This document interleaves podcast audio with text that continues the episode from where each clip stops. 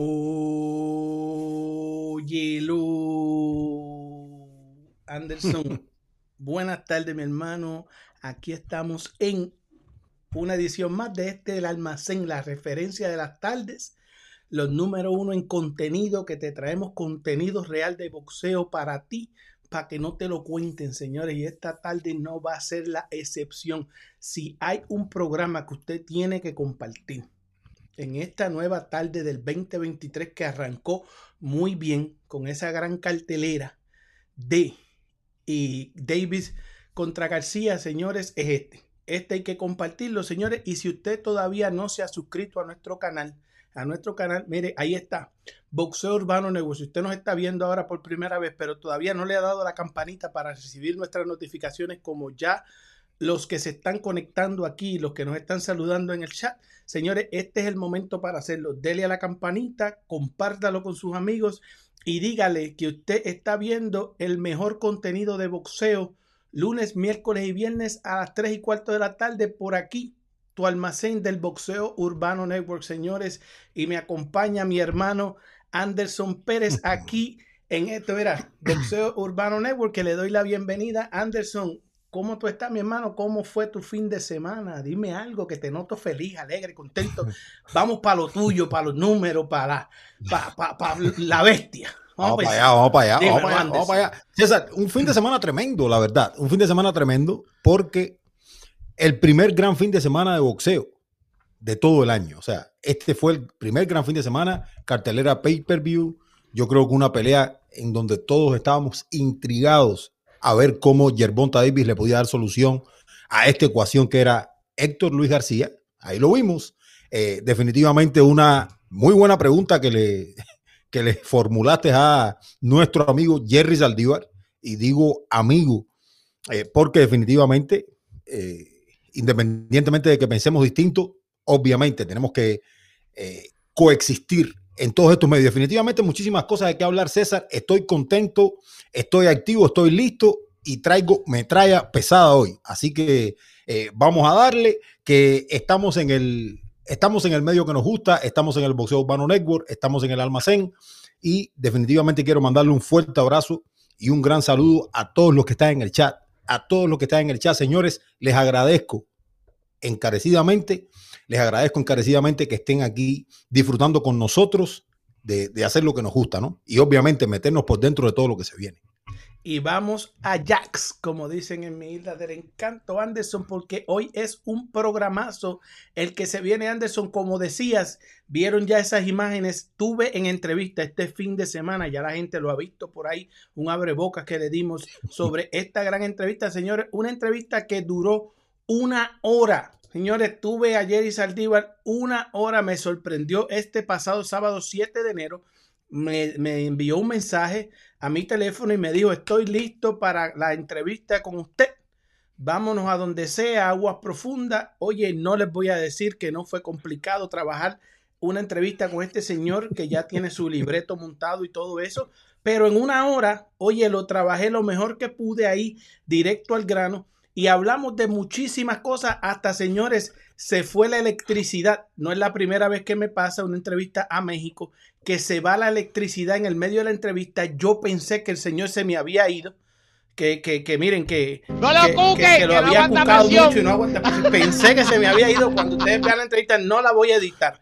La voy a dejar que ustedes van a ver cómo se me vaya y ustedes dirán, eh, no aguantó presión, pero no, señores, me envió un mensaje rápidamente, se me fue la electricidad regresa ahora, eh, eh, activó su generador, una persona de, dinero en México, y vino rápidamente, regresó, retomamos donde la habíamos dejado y la entrevista fue brutal, señores, pero hoy aquí, hoy aquí, hoy aquí, prometido que hoy aquí, en nuestra segunda hora les vamos a tener ese segmento que él nos cuenta todo sobre Andy Cruz.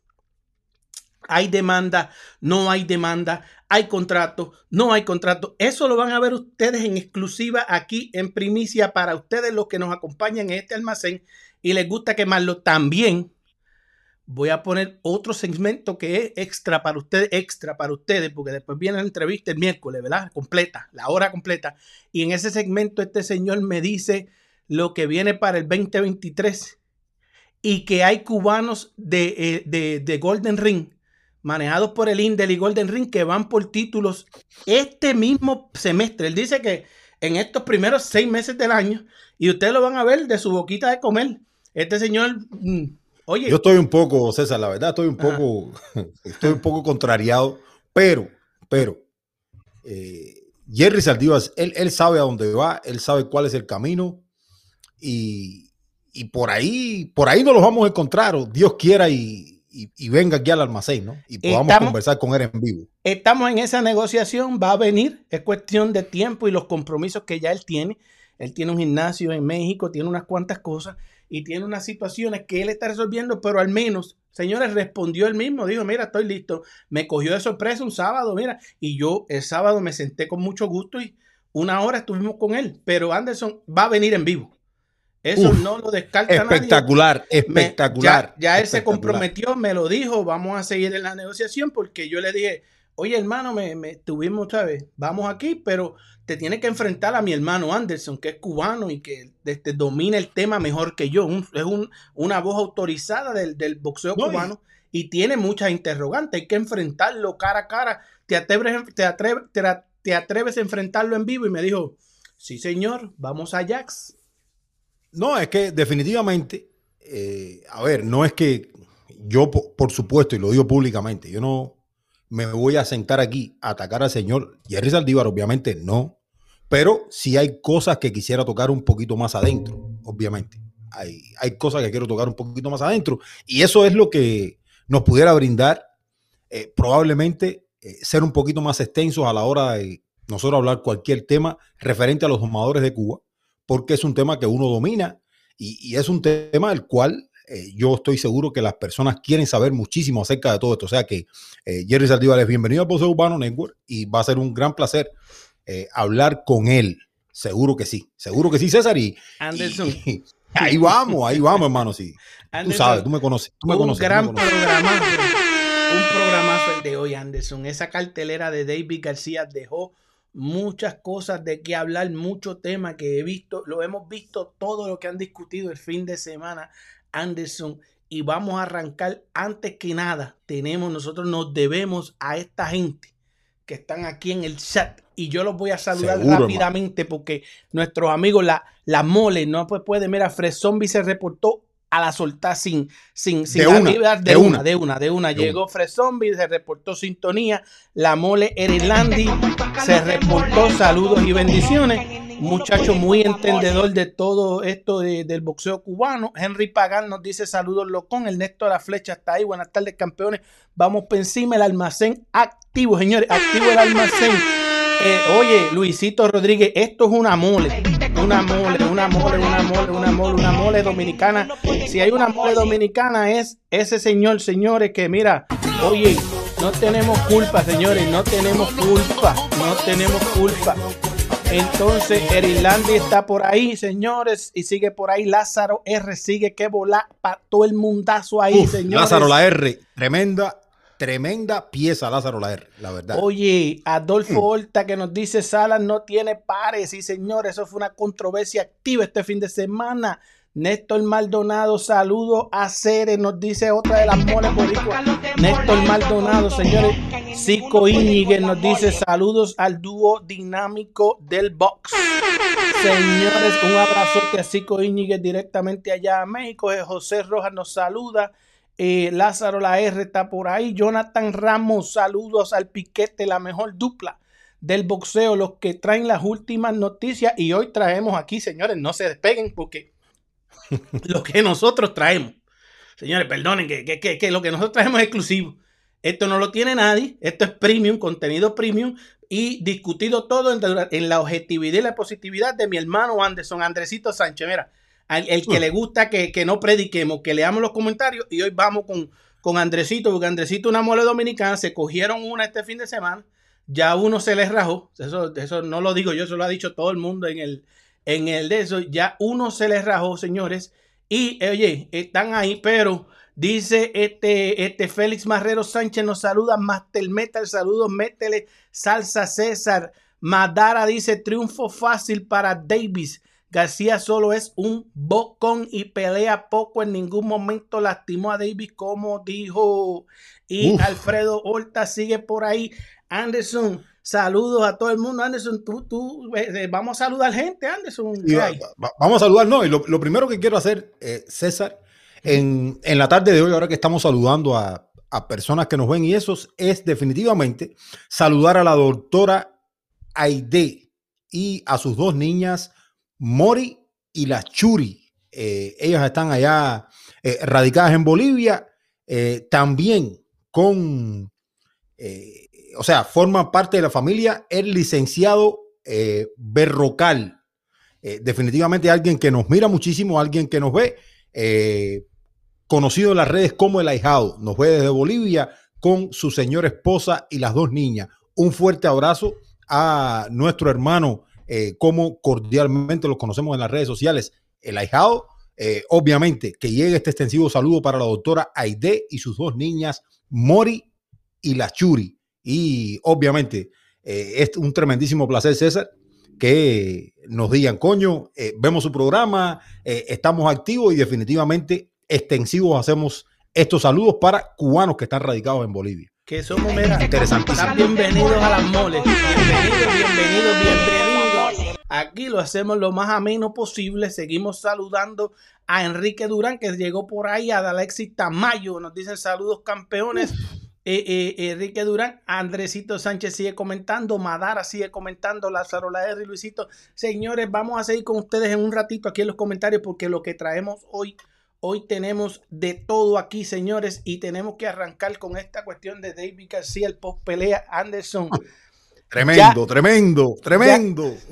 Janon Bus Ennis. Anderson Janon Bus Ennis se, se, se llevó críticas este fin de semana. Podemos decir, si alguna se llevó críticas. Esto es un muchacho que no, eh, que no ha perdido un round. No ha perdido un round nunca. No ha perdido un round en su carrera. Eh, tenía un buen récord en, un buen, un extenso eh, récord de knockouts. Pero llegó pues esta situación de que no, de que no este, los puede noquear a todos, ¿verdad? Y entonces este, este, se vio pues este fin de semana con un poco de crítica. ¿Cómo tú lo ves, Anderson? ¿Cómo tuviste esta pelea? Yo lo vi pues bastante bien, pero ¿cómo tuviste este combate? Ennis contra eh, Chuk, algo así, el Karen ese. Eh, Karen Chukdaxian. O, sea, definitivamente, definitivamente, César, esto es como tú quieras mirar el vaso. La pelea de Yaron Ennis es como tú quieras mirar el vaso. Tú puedes mirar el vaso medio lleno o puedes mirar el vaso vacío. Y no tengo ningún problema con eso. Ahora, yo entiendo que hay algunas cosas que Jaron Ennis tiene que componer y hay algunas cosas de las cuales Jaron Ennis ha hablado con las cuales yo no estoy de acuerdo. Ahora, ¿cómo vamos a, caerle encima a un peleador que fue capaz de ganar 12 rounds, de eh, ser dominante por 12 rounds, a, alguien que vino, yo no diría sobrevivir, pero que trajo un estilo distinto a lo que Jaron Ennis había visto. O sea, y, ahí empiezan mis problemas, ¿no? O sea, o somos consistentes, porque a veces criticamos a peleadores como Jaron Ennis, que ganan las 12 rondas, y otras veces eh, le damos el beneficio de la duda a peleadores que no pueden mantener la consistencia. Ahora, me van a decir, eh, Karen Churdician no es nadie, no lo conoce nadie. Señores, tiene un extenso background amateur, es un peleador eh, que yo creo que tiene un boxeo que Jaron Ennis nunca había visto y yo creo que esto le suma a Yaron Ennis. Ahora, que tiene que regresar al gimnasio, que tiene que componer cosas, eso es cierto también. Pero hay un punto interesante aquí, ¿no? Hay un punto interesante aquí. Cuando uno habla de Yaron Ennis, uno probablemente tiene en la mente esa figura que puede ser la próxima estrella de la división de peso welter. Incluso él, él, lo ha dicho cuando tienes este tipo de performance, pones la vara muy alta, te quedas por debajo y entonces también tienes que aguantar un poquitico de presión en ese sentido. Pero yo siento que somos sin, yo no diría injustos, pero yo creo que es como tú lo mires. O sea, se la das, o, se la das o no se la das. Yo creo que un peleador que gane los 12 rounds, que es dominante, más allá de que tiene que regresar al gimnasio y componer cosas, yo creo que tiene validez lo que hizo. Yo creo que una de las cosas más importantes que vimos de Jaron Ennis fue su trabajo al cuerpo, fue eh, lo dominante que, que lo vimos, más allá de que sí ha hablado un poquito de más. Esa es la realidad. Sí ha hablado un poquito de más, pero es el peleador que en esta pelea aprendió y yo estoy seguro que va a regresar más fuerte porque esta pelea lo pone en posición César. Esta pelea fue el número uno por la FIB contra el número cuatro por el título interino de la FIB. O sea, que lo que viene para Aaron Ennis probablemente no sea Spence, probablemente no sea Crawford, probablemente no sea Virgil, no, pero antes que se acabe el 2023, va a estar involucrado en una gran pelea Jaron Ennis. Ahora, ¿qué tanto pueda regresar? ¿Qué tanto pueda componer las cosas? ¿Qué tanto podamos ver al Jaron Ennis noqueador? Estoy seguro que lo puede hacer. Ahora, es simplemente regresar al gimnasio, recomponer, porque enfrentó un peleador que se le puede complicar a cualquiera. Esa es la realidad. Esa es la realidad.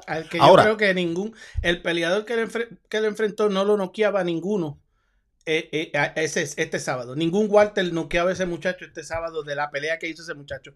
Y, lo voy a resumir. Y, aunque no lo quiera ser injusto, yo creo que para mí sí está siendo injusto con Ennis. Lo voy a resumir. Desde mi óptica, y siempre digo, es mi opinión, yo puedo estar equivocado, me pueden matar en los comentarios, no tengo ningún problema, ni me voy a molestar. Ahora, nadie es tan bueno como cuando gana de manera dominante y categórica pero nadie es tan malo como cuando pierde. O sea, Ennis gana, luce bien dentro de lo que yo creo que es el boxeo, porque el boxeo se trata de ganar rounds, pero no se trata de ganar rounds para unos peleadores y para otros no. O sea, eh, tenemos que ponernos de acuerdo en ese sentido. Ahora, nadie es tan bueno como cuando gana bien y nadie es tan malo como cuando no luce tan bien. Tenemos que ver lo que tenía enfrente Aaron Ennis y eso es lo que tenemos que valorar aunque yo sé que tiene que regresar, tiene que recomponer cosas y sobre todo, y sobre todas las cosas, obtener las grandes victorias. Que eso yo creo que definitivamente es lo que le falta a la carrera de Aaron Ennis. Enfrentar a un peleador con un nombre sólido y ya entonces ahí sí puedes decir, yo probablemente sea el mejor peleador de la división, pero por el momento tiene que demostrar. Yo soy de los que analizo el boxeo de otra forma, pero te la doy a ti siempre. En tu, análisis siempre es certero y preciso en, unas cosas, pero en esta, en esta situación, este muchacho ganó todos los rounds, no hay duda. Son los, Es pocas veces que uno ve que los, los jueces estén de acuerdo de esa manera apoteósica a una pelea incomodísima, que como bien hemos visto otros peleadores nos dicen, bueno, si el tipo corre, que eso fue lo que hizo ese muchacho, sobrevivir y sobrevivió bien, como el, como el caso de eh, Martínez, el, este muchacho Julio César Martínez, que aquel este, le corrió toda la distancia, este, el Pitbull que me decía a mí en, en, Texas, que me dijo, no noqueo porque corren, abrazan, esto otro, que prácticamente lo que hizo este muchacho, hay que dársela, ¿verdad? Y todo ocurre para bien, todo ocurre para bien, Anderson. Jaron Buseni necesitaba este combate. Esto ocurrió para bien, porque tú sabes que Ennis ha sido este peleador que aunque los demás boxeadores van a decir yo no le temo, que es la realidad, los boxeadores no le temen a nadie, pero sí intentan evadir a algunos. Y yo creo que Jaron Buseni ha sido el más evadido a la hora de la verdad y ha tenido que enfrentar lo que le ha puesto el buen macheo que le ha tratado de poner PBC. Ahora mismo este fue un buen macheo, le consiguieron a este muchacho en Ucrania, toda la cuestión, un ucraniano muy bueno, tú sabes, no, no, no encuentro mucho que sea grande, pero bastante bueno para macharlo, el récord muy, muy decente, solamente una derrota y no pierde desde hace mucho tiempo, pero la cuestión está en que Janon Busenis le sucedió esto para bien. Él tiró la carnada del, del Big Fish y dijo, ahora pues esta pelea yo la dejo, la gano, gano todos los rounds y después tranquilamente para ver si ahora algunos se tiran, que está llanito porque 2 más 2 no es 4. Yo no creo que otros pesos welter de los que están en PBC vayan a enfrentar a Janon Bucenis y a correr un maratón como este muchacho. Porque no es su, no es su, su, no es su, su, boxeo, o sea, no es su forma, ¿verdad? Oye, pero no hay problema. El muchacho ganó todos los rounds. Yo sigo diciendo que es el mejor peso welter ahora mismo en la actualidad. En la división welter, el mejor welter es Janon Bucenis, no importa la pelea que haya hecho. yo, yo digo que se van a confundir con él. Es el más grande. O sea, ¿no estás apresurado? No, no estoy apresurado. En esta estoy como, como tú me dijiste los otros días que, que no, no, no, no ibas a. Yo no voy ni a recapacitar en eso. Tienen que mostrármelo en el ring, tienen que ganarse. Yo, yo, te digo. Tienen que enfrentarlo, tienen que enfrentarlo. Yo, yo te digo, no es que yo vaya a tratar de refutar lo que estás diciendo, porque yo entiendo que es un peleador que probablemente en, en un lapso de 18 meses eh, pueda ganarlo todo en esa división, ¿no? Porque uno no sabe lo que está pasando, hay cosas ahí que no están claras. Ahora, eh, yo sí entiendo que hay, hay cosas que componer, yo, yo entiendo que hay palabras que están fuera de lugar también, porque cuando tú dices lo que vino a hacer este peleador, o sea, que vino a correr y, entonces... Eso fue lo que hizo, un maratón. Pero, pero yo no tengo la misma lectura de eso. O sea, yo, se la doy a, yo, se la, yo se la doy a Ennis en, en la parte donde fue claro, ganó todos los rounds, no tengo ningún problema con eso, no, no, tengo, no tengo nada que decirle. Ahora, cuando se habla de que a lo que fue a hacer eh, Karen Churdician, yo, yo tengo problemas con eso, porque si tú no eres capaz de cerrar bien los espacios, de cortar el ring, de ser contundente, más allá de que, por ejemplo, eh, aterrizó casi 88 golpes al cuerpo, yo creo que fue lo mejor que vimos de Aaron Ennis el trabajo de cómo fue al cuerpo y, de la manera en que dominó. Yo creo que fue un claro ganador, o sea, sí, inobjetable. Pero cuando tú pones de excusa de que tu rival vino a correr, yo creo que entonces ahí no fue excusa, no fue excusa. Pero, nada. Pero él, él pone una excusa en su performance, mostrando que el rival no vino a pelear. O sea, el, el rival tú no puedes depender de eso. El rival va a hacer lo que mejor se va a hacer. Y si su estilo es ser un boxeador, él va a ir a boxear, él va a tratar de hacer lo mejor que puede con las herramientas que tiene. Entonces, tú con tus herramientas o las mejoras o progresas o aprendes, pero no pongas la excusa. lo importante aquí es, esto es boxeo. Esto es boxeo, nadie se puede molestar. Lo importante aquí es, Janon Bucenis, tú tienes tu vista, yo tengo la mía, la gente en el, tiene la de ellos. No, y la, y, Lázaro, la, R te la, está dando. La victoria, y la victoria no tiene discusión, la verdad. Inobjetable, inobjetable la victoria, ganó en, las tres tarjetas, todo perfecto en todas las tres tarjetas, o sea, los tres jueces vieron lo mismo.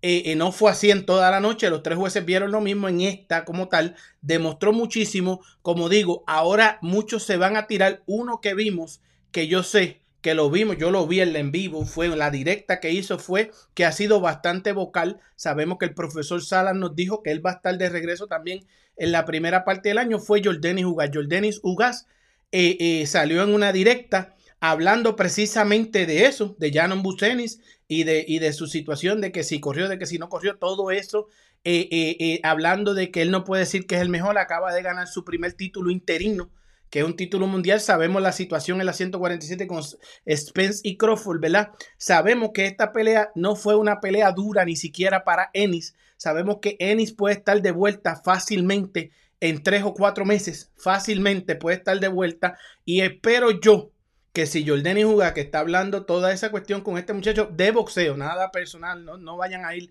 con brete. Esperemos que, que, que, diga, oye, vamos a una peleita de regreso para calentar y después vamos con Eni, quizás por el título interino, algo así, en lo que se resuelve lo de, lo de Crawford y sería muy buena ver a Ugas contra Ennis, quizás si se da la de Crawford y Spence como undercard, que serían los próximos, y este, que se haga Ugas una peleita de calentamiento y después que vaya contra Ennis y ponga y ponga su donde está poniendo la boca, que lo dice, mira, este muchacho esto y lo otro no se puede llamar el mejor Quizás yo creo que Ugas quiere una pelea con, con él, pero veremos a ver en el futuro, Anderson, porque hay que seguir adelante.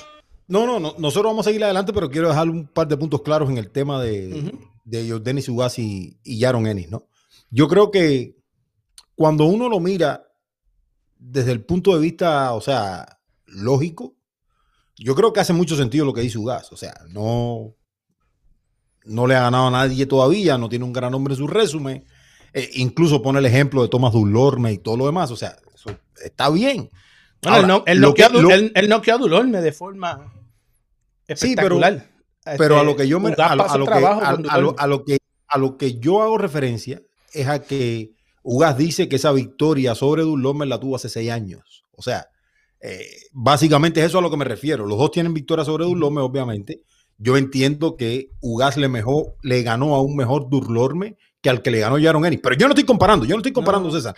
No, vamos a tenernos ahí ahora.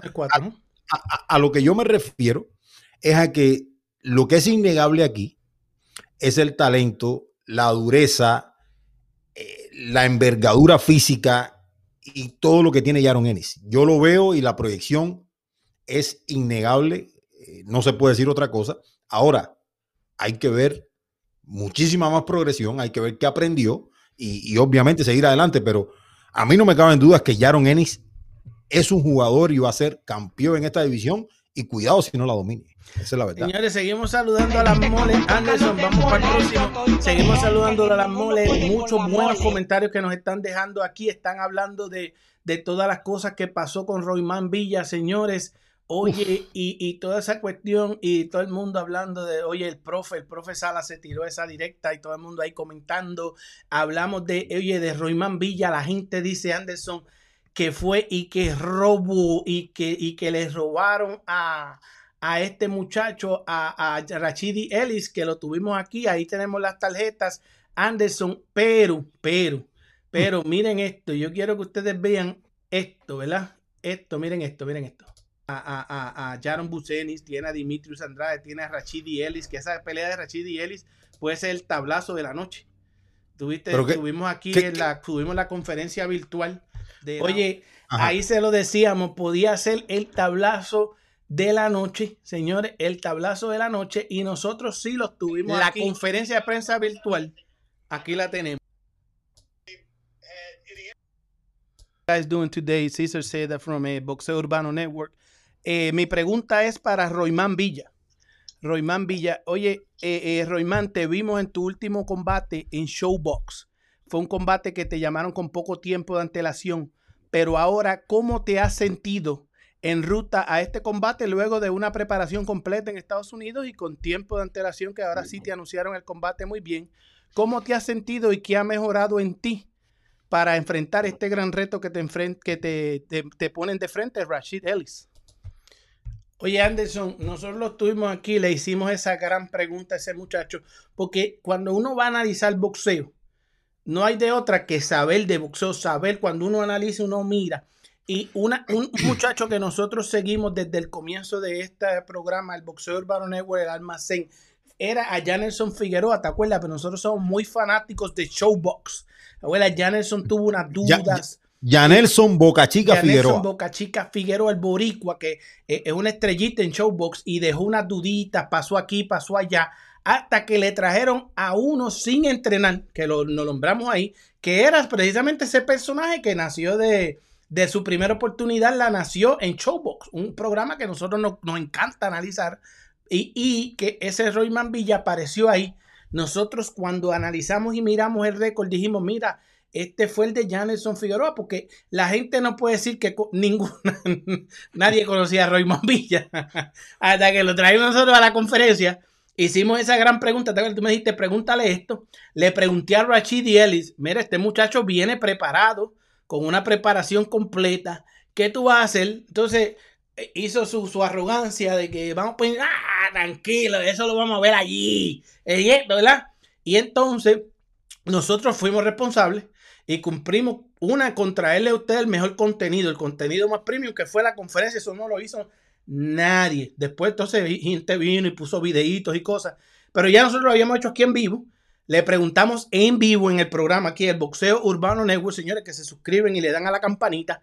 Y entonces eh, vimos a ese muchacho Anderson. Tú me dijiste, tú me dijiste, tú eres una bestia.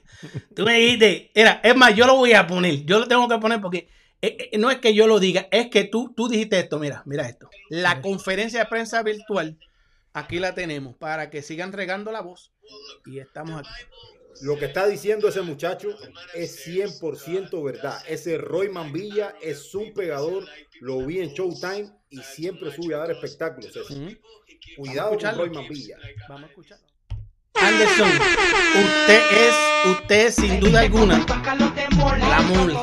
Y hay que dársela. Hay que, dársela, hay que dársela. El Bruce Lee, cuando usted está mirando, usted analiza, usted tiene como, como usted como, como, como el Bonta David. analiza así, hace el estudio y después lo les manda. Así mismo es Anderson. Anderson, ¿qué tuviste ahí? ¿Cómo tuviste eh, Roymán Villa eh, antes de entrar en, directo en lo que pasó en la pelea? Estás en mute, Anderson. Estás en mute. Disculpa. Eh, definitivamente yo vi un Royman Villa que, que comenzó demasiado lento. Yo creo que, le tomó muchos rounds a Royman Villa leer lo que estaba haciendo Rachid Ellis. Un Rachid Ellis que eh, nosotros entendíamos que acusaba bastante de su cardio, o sea, para los rounds finales, pero que se vio bien durante los ocho primeros rounds. Probablemente los ocho primeros rounds fueron 6 a 2 o 7 a 1 a favor de Rachid Ellis, pero se quedó. Yo creo que el plan de Rachid Ellis funcionó, pero funcionó mientras tuvo piernas, mientras tuvo el físico para hacer las cosas, obviamente. Yo creo que los últimos, César, los, últimos cinco rounds fueron eh, un, rounds de un acoso tremendo de parte de Roy Villa, incluso le termina aterrizando eh, a razón de 64 golpes por 24 a Roy Villa durante los últimos, a durante los últimos cinco rounds. Yo creo que lo hizo muy bien Roy Villa para cerrar, pero el boxeo se anota round a round. Yo creo que eh, Rachid lo boxeó, tuvo un gran plan, pero cuando comenzó a mermar físicamente se vio bien complicado. Eh, Rachid Ellis contra un pegador como Roy Villa. Roy Villa tiene cosas que ajustar. Roy Villa no es un peleador de un boxeo refinado. Roy Villa depende de su poder, depende de la presión y depende de lo que le brinde el rival.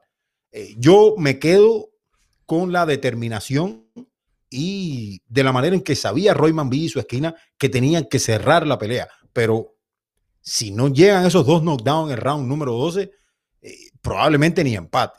Porque yo creo que, como te decía, round a round, yo creo que incluso con las dos caídas del round número 12, era un empate, era 113-113. Yo incluso, y lo tengo que decir con claridad, y tengo que ser honesto con lo que voy a decir y comprometido con lo que voy a decir. Yo me sorprendí cuando eh, le levantaron la mano a Roy Villa. Yo vi ganar a Rachid Ellis. Lo tengo que decir. Lo tengo que decir. Yo, lo tengo que decir. Yo, yo la miré de nuevo, porque esas son de las peleas que yo miro de nuevo el domingo yo me senté a verlas todas el domingo de nuevo, con una tranquilidad, una pausa, una, una, tuve por la mañana con todas las controversias que pasaron este fin de semana, pero al mismo tiempo viendo boxeito tranquilo. Y yo entiendo que Roymán, Roymán Villa, este, este, aunque tú no lo creas, cuando vemos la tarjeta que la tenemos aquí en pantalla, como tú dices, el primer juez vio siete asaltos a ganar a, a este muchacho, a, a, a, Rachid Ellis, lo vio ganar siete asaltos, ¿verdad? Entonces, para mí el round de la diferencia fue el séptimo asalto, precisamente. Probablemente. El, séptimo asalto yo lo vi, yo vi los primeros seis a Rachid Ellis ganando cómodo. Entonces la gente se proyecta encima de eso, de que él va tan cómodo. Entonces, cuando empezó a mermar, porque también la agresividad de Villa, se ponen los ojos de los jueces. Entonces, cuando este empieza a mermar, que ya no tiene las mismas manos y está sintiendo la presión, la presión, la presión de Villa, pues los jueces le van dando round a este muchacho, tú sabes, le van dando su round, lo van este, este poniendo en, en, en, el mapa y va entrando, tú sabes, en lo que estamos viendo esta tarjeta, ¿verdad? Que se vio la diferencia. Hubo un solo juez, este, dos jueces le dieron el round 7, los otros dos jueces le dieron el round 7, como yo lo vi también, a, a Roymán Villa, ¿verdad? Entonces, ahí yo también le di el round, yo también le di el round 7 a Roymán Villa. Y ahí es donde viene entonces o el empate o la victoria, porque entonces te gana los próximos rounds y te gana, no es solamente este, por un, knockdown, el último te da dos este, terribles knockdown. Con diferencia de tres puntos. Dos, exacto, que te lo que te gana ahí te hace la diferencia y ahí te gana la pelea, señores, no es robo. Si Rachid y Ellis, este, este, su esquina, le llega a decir, hermano, usted está gano, tenga cuidado, tú, usted sí que tiene que correr el, el 12. No deje ese chance. Entonces, eso fue buscadito. No podemos decir que fue robo. O fue empate o ganó Royman. Rachidi perdió ese combate. No fue que Royman este, este, este se lo ganó Tácticamente, César, tácticamente, la verdad, sí, e, e, eso es cierto. es cuestión de, manejo. Eso es cierto porque, y, y, ahí te doy toda la razón, ¿sabes por qué? Porque cuando uno mira la pelea, por ejemplo, yo al entrar al round número 11, probablemente la tenía, eh, o sea, 8 a 1, eh, o sea, 7 a 1 en 8 rounds, 9, 10, 11. O sea, e, estaba 7 a 4. Y faltaba el round número 12 todavía. O sea que si te ganan 10-9, todavía no pierdes la pelea, todavía ganas una decisión.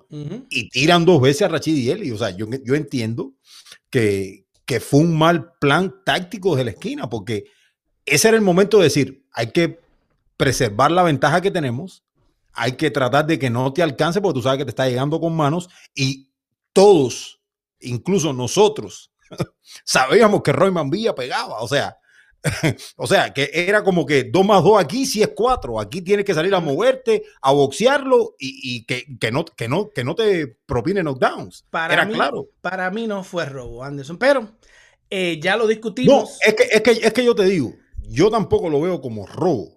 Yo lo veo como una decisión eh, en la cual, una decisión justa, fue una pelea muy pareja donde regresó duro Royman Villa y como yo decía, no todos los peleadores tienen la determinación de hacer lo que hizo Royman Villa en los rounds finales, donde superó a Rachidi Ellis 64 por 24 en golpes aterrizados. O sea, le sacó 40 golpes. O sea, en los últimos dos rounds, Royman Villa le aterrizó 40 golpes de poder más de, los que hizo, de, los que lanzó eh, eh, Ellis. O sea, que definitivamente había una consistencia, había una eh, diferencia en cuanto a lo que estaba haciendo Roy Villa. Era el momento de montarse en la, en la bicicleta y decir, voy a terminar esto, acomodé el lugar, lo voy a terminar en pie y voy a llevarme una decisión. Era el momento de hacerlo. o sea, nosotros criticamos si, si, tú corres toda la pelea, pero si tú preservas una ventaja, es una cuestión táctica. ¿Sí? Oye, Anderson, vamos a saludar por aquí a la gente un momentito y para seguir con nuestro contenido, señores, que venimos con una cosita bien especial para todos ustedes. Como siempre, nosotros traemos aquí el mejor contenido y saludamos, señores, a Ángel McDonald, que nos, que nos saluda. Ángel McDonald, señores. Nos saluda eh, eh, eh, también Manny Rodríguez que dice que ganó la pelea en el 12, así, la, así lo vimos todo, en el 12 la ganó. Eh, eh, un empate no estuviese mal, dice eh, Lázaro Laer. Saludamos a Alain Altuya, a Alain, a, Jan Altuve, a Jan Altuve. desde Maracaibo. Maracaibo, y, una ciudad que quiero mucho. Y una ciudad que quiero mucho. Oye, Anderson, Samson Lekowitz, que la gente siempre lo criticamos por un lado, lo admiramos por el otro. Samson siempre trae peleadores, mira y dan esos palitos. O sea, cuando meten esos palitos como Royman Villa, uno dice, ¿de dónde saca estos peleadores este Samson Lecuy, verdad? Y uno dice, oye, y, uno dice, pero es que Samson Lecuy tiene ese ojo para esos underdogs subirlo y venir y dicen, tráemelo, como, como decían por ahí en unos canecitos, lo, lo, llevaban a perder, no, lo llevaban a hacer el trabajo, porque Samson no lleva a nadie a perder. Samson no lleva a nadie a perder. Y hoy, hoy aquí, hoy aquí, hay uno de la cuadra de Samson Lecuy que nos va a visitar ahora en par de segundos. Nos va a visitar un peso superpluma cubano, cubano, que es de la cuadra de Samson, que está allá en Panamá, señores, y que tiene un gran compromiso pronto eh, eh, en Ciudad de Panamá por el título internacional de la AMB a 10 asaltos, señores. Y es un muchacho que lo vamos a meter en el mix porque es un superpluma y ustedes saben que Héctor García eh, se quedó con el título superpluma necesita una peleita de, de vuelta ahora, ya mismo, en par de tiempo. Este muchacho peleador en enero también, él ya peleó este también, este, este Héctor Luis García, quién sabe. Sí, tú sabes. Sabe que César, pues, tiene siempre esa, esa mirada. Oye, y nos acompaña a nosotros hoy, desde la ciudad de Panamá, mira, Pablo Vicente, ese muchacho yo lo vi, porque tú me dijiste, mira, hay que mirar a este muchacho, Pablo Vicente, está ahí en Panamá. Yo, yo nada más hacía en Panamá al otro, al, al chiquitito, ¿cómo se llama este? A Daniel Matellón. A Daniel Matellón, que tanto lo he defendido con Gilberto Mendoza. ¿Qué pasa con Matellón? Despierta y todo eso. Y tú me dijiste, está Pablo Vicente, lo vi. Y este chamaco es grande para 130. Sí, señor, esto Luis se tiene que cuidar ahí si se lambe. Y, y, Samson dice, mira, vamos a sacarle visa, vamos a bregar con este y vamos para allá. ¿Me entiendes? Oye, y esto Luis ha peleado en cualquier sitio. Pablo Vicente, te damos la bienvenida aquí al Boxeo Urbano Network. Mi hermano Anderson Pérez, este servidor, te saludamos directamente desde Ciudad de Panamá. ¿Cómo está usted, hermano? Oh, muchas gracias. Un saludo para, los dos y para todos eh, los televidentes, todos los que nos ven y los que siguen esta página. Nada, eh, estamos bien eh, preparando ya, afinando lo que nos queda para este 21. Menos de dos semanas ya. Anderson, ¿esta es tu liga? Sí. No, no, no, escúchame César, la liga mía, tú sabes. Pero bueno, complacido con que esté alguien que es uno de los consentidos de la casa, siempre lo he dicho. Pablito es uno de los consentidos, uno de los peleadores con los cuales yo me, me identifico muchísimo. Pablo, tremendísimo placer que estés con nosotros aquí. Eh, hermano, eh, tienes la pelea el día 21 de enero. Me imagino que estés en campamento hace ya algunas semanas. Eh, ¿Cómo van las cosas? ¿Cómo va el campamento? ¿Cómo se está preparando Pablo Vicente para lo que viene? Porque la proyección es grande, ¿no? ¿Cómo se está preparando Pablo Vicente? Sí, no, primero que todo es un placer estar contigo aquí, Anderson. Y nada, preparándome igual que siempre, estoy bien enfocado, eh, soy un boxeador eh, que casi siempre está en el gimnasio, así que tengo una, preparación bien buena. Llevo alrededor de tres meses preparándome consecutivamente para esta pelea. Es una pelea que es eh, sumamente importante, la que me va a abrir las puertas de, de ya, como decir, las grandes ligas. Voy a poder ir a los Estados Unidos a pelear próximamente. Después de esta, primero tenemos que que cumplir con el trabajo eh, y ganar esta pelea, ganar bien y después, bueno, veremos qué, nos toca. Eh, Pablito, 20 victorias, una derrota, 16 knockouts, tienes un título regional de la Asociación Mundial de Boxeo, eh, tienes alguien que está moviendo los hilos de tu carrera, que como decía César ahorita, siempre trae esos peleadores que dan guerra, que dan batalla. Y, en ese camino yo veo a Pablo Vicente. Después de, esta, de este main event en Panamá, ¿crees que el próximo paso sea una oportunidad aquí en, los Estados Unidos? Eh, bueno, sí, eso es lo que tiene mi empresa destinado para mí. Es lo que has hablado hasta el momento. Y nada, eh, primero tengo que cumplir con, con mi compromiso el 21 de, 21 de enero y bueno, ya después próximamente sí estaré en los Estados Unidos. Una, una pregunta más. Tu rival tiene, yo creo que es un gran matchmaking, fíjate, porque tú tienes 21, 16 knockouts, tu rival tiene 22, 10 knockouts, peleador colombiano, eh, va a ir a tu casa, vas a hacer el lado A, o sea, eh, ¿has visto a este peleador? ¿Lo conoces? ¿Tienes alguna referencia de él? Eh, sí, bueno, lo he visto pelear en varias ocasiones cuando yo cuando yo llegué aquí a Panamá, debutando, él ya tenía una carrera aquí, él estaba aquí en Panamá. Eh, tuve oportunidad de verlo en ese momento, lo he visto también en videos y sí, tiene una buena trayectoria, tiene, eh, ha enfrentado buenos rivales, ha sido, ha discutido, ha discutido dos veces eliminatoria mundial y nada, es, una, es una gran cátedra y, un gran rival para medir, para, para medirme, pues. César. Oye, eh, Pablo, eh, como estaba diciendo al principio, Samson Lekowitz es un tipo que coge muchachos como tú en todas partes del mundo y los lleva por ese camino, como te está llevando a ti, como te preguntó mi hermano Anderson, eh, si, si ese es el próximo paso.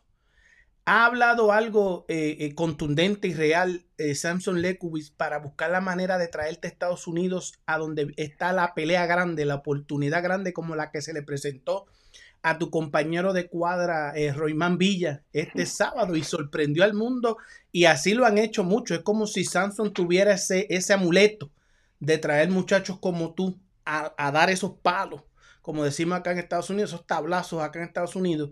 Eh, ha habido esa conversación, tú te ves, tu, tu, soñar de, ser humano, te ves en una cartelera como la de este pasado sábado enfrentando quizás a un campeón como esto Luis García, 130 libras?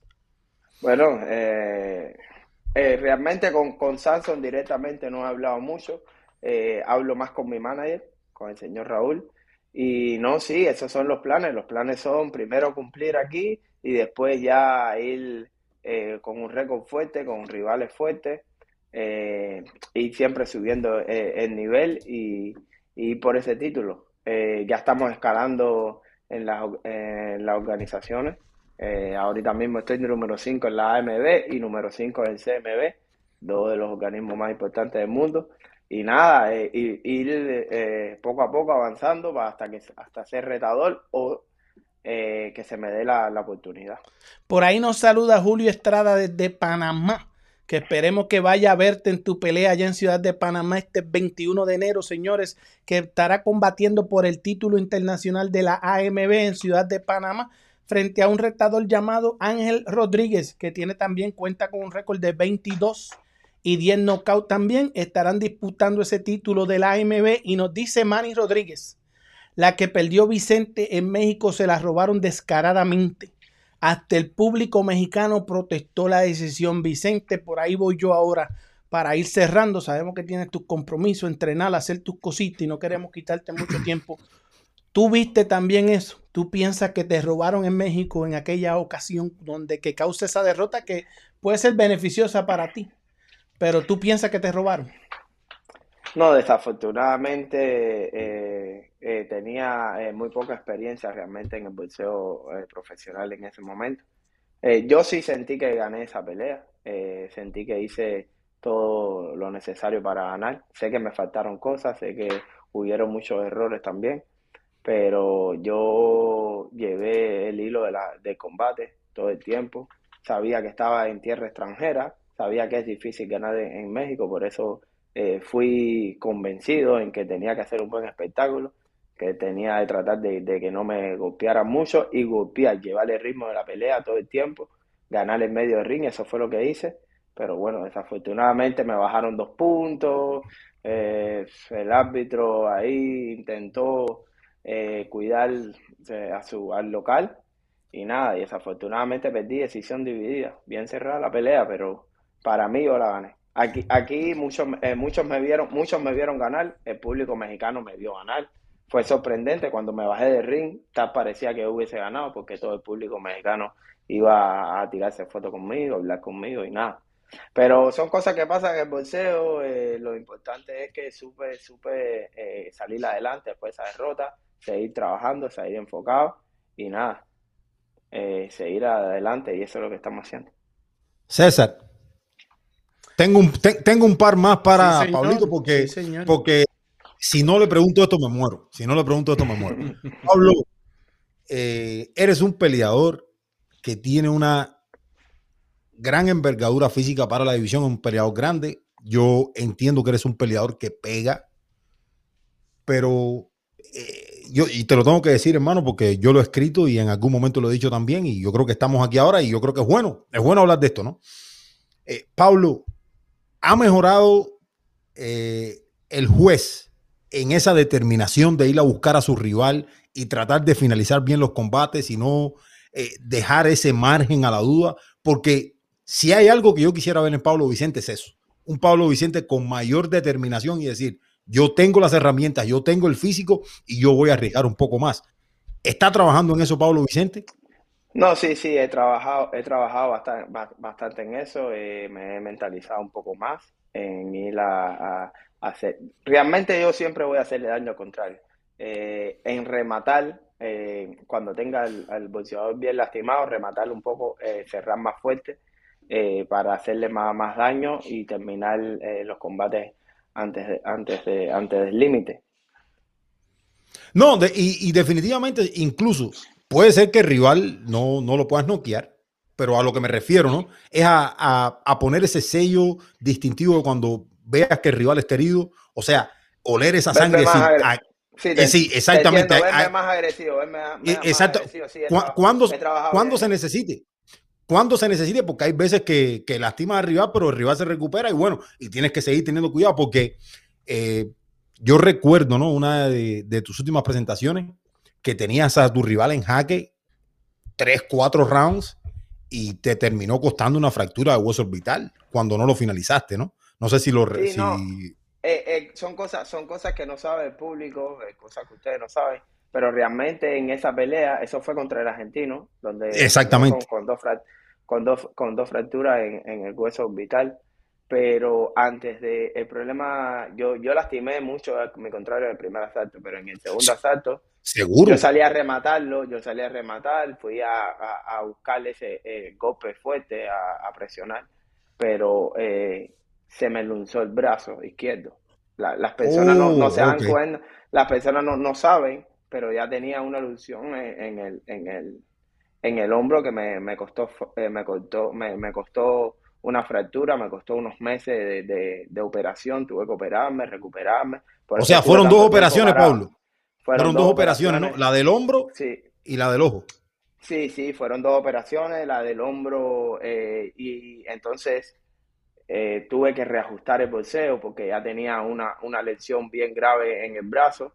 Yo trataba de que nadie se diera cuenta, eh, aguantaba bien el dolor, seguía trabajando el brazo, pero en el quinto asalto, cuarto quinto asalto, yo me viro a la zurda, que es donde me pasa la fractura en el ojo, me viro a la zurda porque ya no soportaba más el, dolor en el brazo, entonces para eh, trabajar de derecho de zurdo, y ahí fue donde desafortunadamente me, pasó lo, del ojo, pero ya venía con una fractura del segundo asalto.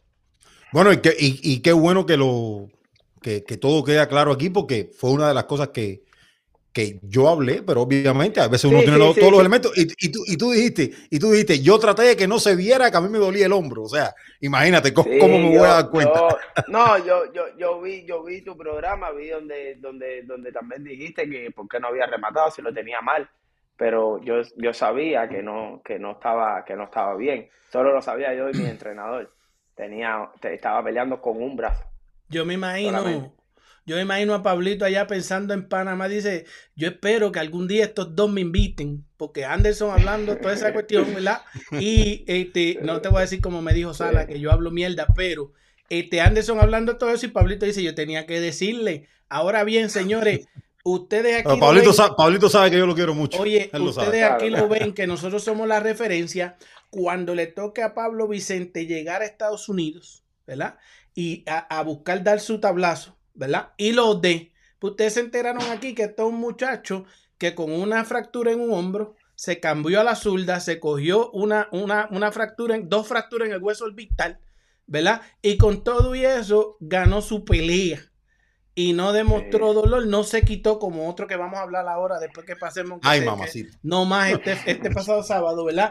Que es uno que puede enfrentar Pablo Vicente por el título. Entonces, cuando ustedes vean todo eso, lo vieron aquí en la referencia, ahora pueden repetir, ahora pueden hacer sus, sus anotaciones y hablar de que Pablo Vicente es un gran peleador cubano que viene subiendo las 130 libras.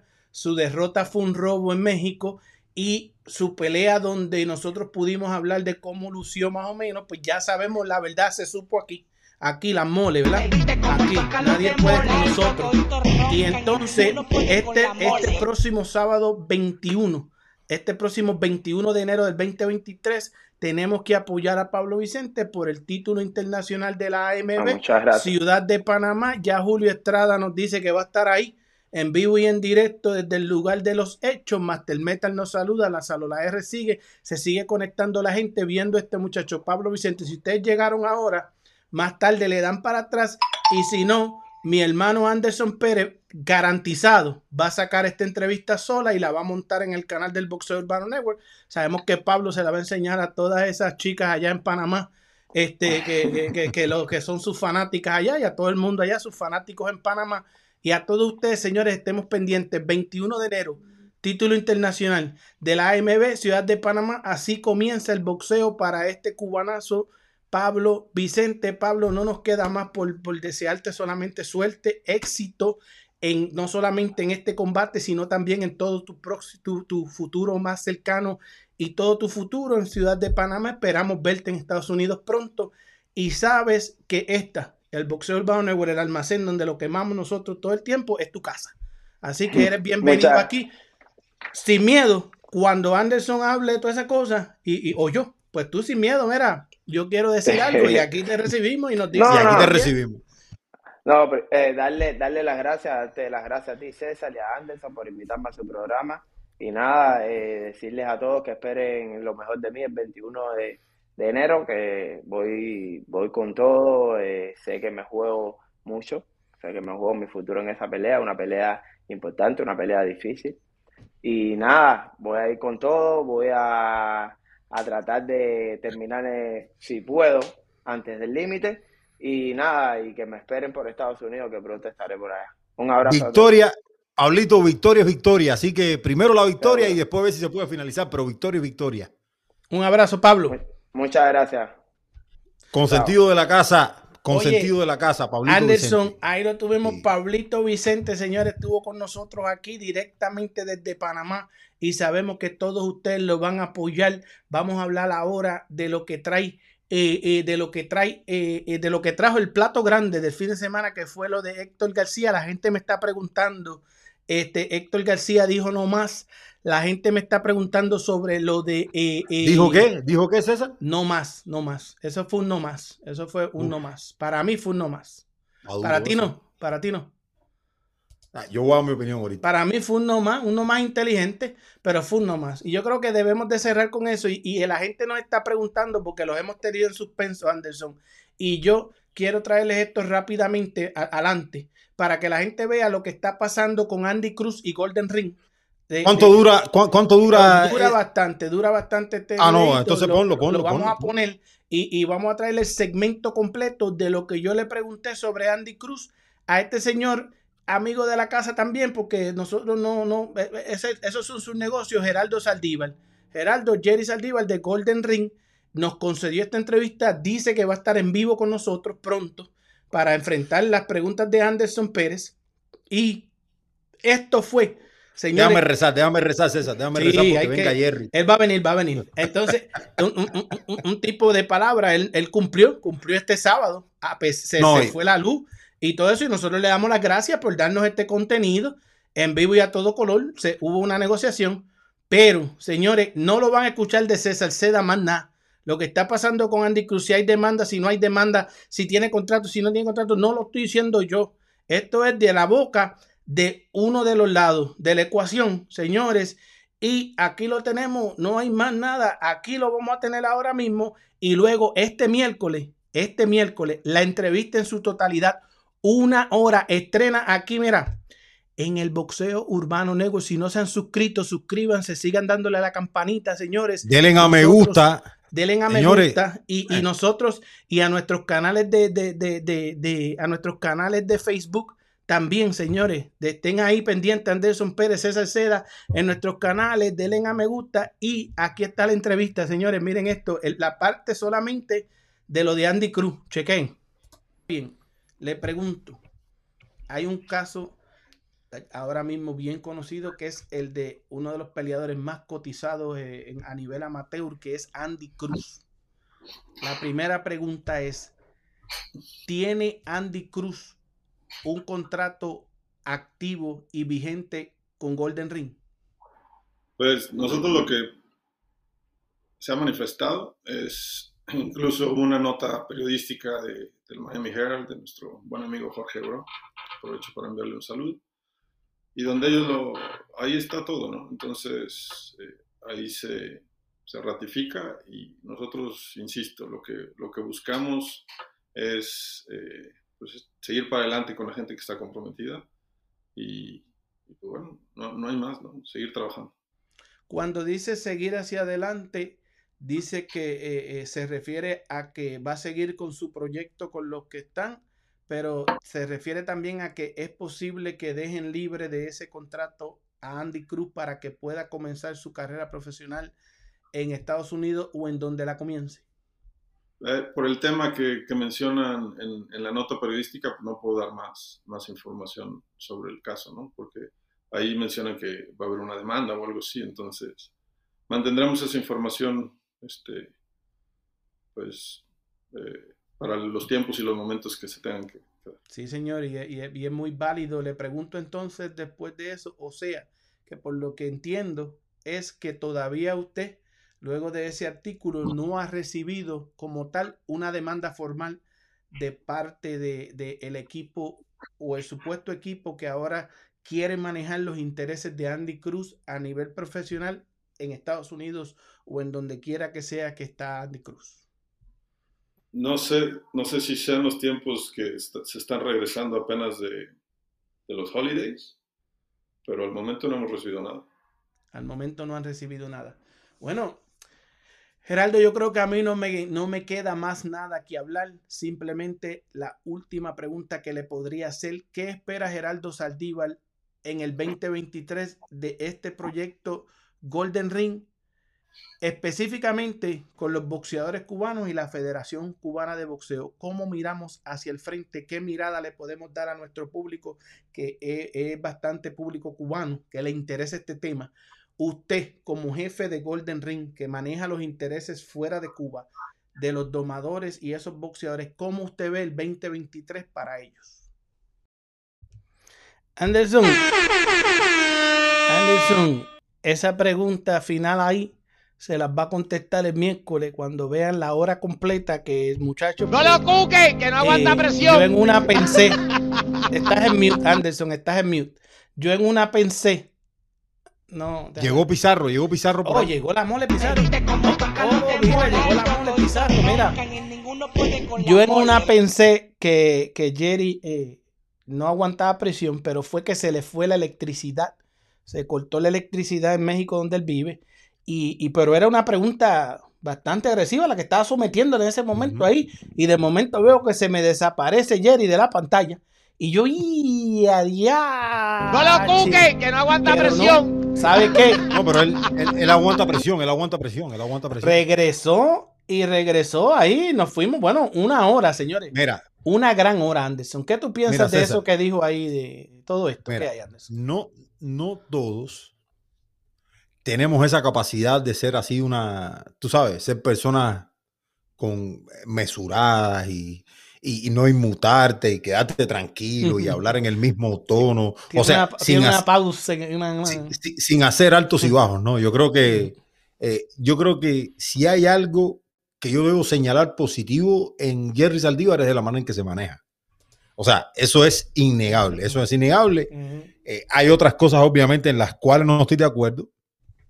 Y mi hermano, te voy a decir algo yo voy a coger esta entrevista tuya y yo voy a reaccionar a eso también, güey. Tú vas. Sí, yo, claro. No lo voy a meter fuego. que no aguanta presión. Anderson, y ya tú la tú, tú, tú me vas a meter el fuego y ya tú la viste en la entrevista, ya tú, ya tú. Hermano, yo te, yo, por lo que yo acabo de ver. Sacaste un par de talentos. por lo que yo acabo de ver, ya hice un par de anuncios ahí.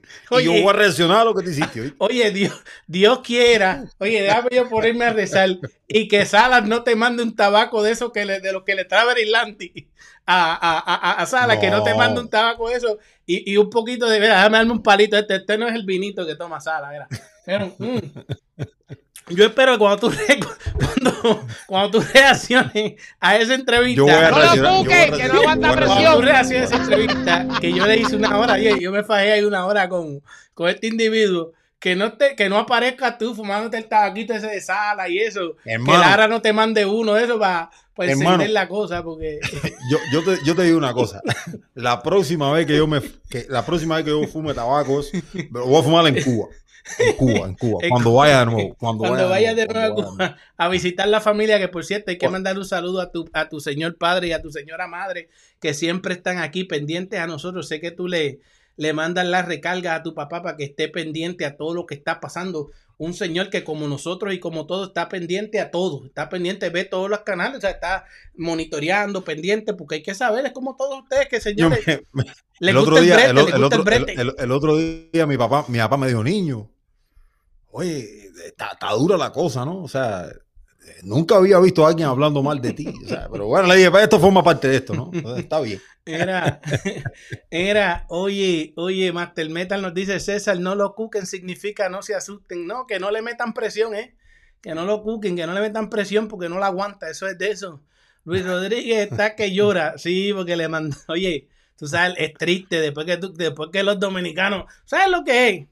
Que los amigos dominicanos y venimos Hermano, pero vamos, vamos, a hablar de eso. Vamos, a hablar de eso, vamos a hablar de eso. Venimos, con un videito más de Jerry Saldívar al final, pero vamos a hablar de eso. Mira, tú sabes lo que nosotros cerramos el año aquí con, los amigos dominicanos. Eso fue, el 2022 fue de República Dominicana. pero nosotros se lo estamos anunciando a los dominicanos hace Todavía no le quitamos, todavía no le quitamos. Ganaron, ganaron los títulos, pero ahora hay que sostenerlos. Porque, porque, Gary Antoine Russell, que allí por poco le meten las manos allí en el evento, a él y al, hermano, allí en, Washington. qué clase de problema. Si quiere, si quiere, si quiere, si quiere, cuento. Sí, sí, pues, pero por poco le meten, ¿verdad? Pues Gary Antoine Russell le, le toca con Puello Puello es complicadito, ¿oíste? Pero, Anderson, ¿qué pasó ahí adelante? Eso de que pararon la pelea. Hermano, cuento hermano mira, hermano, mira.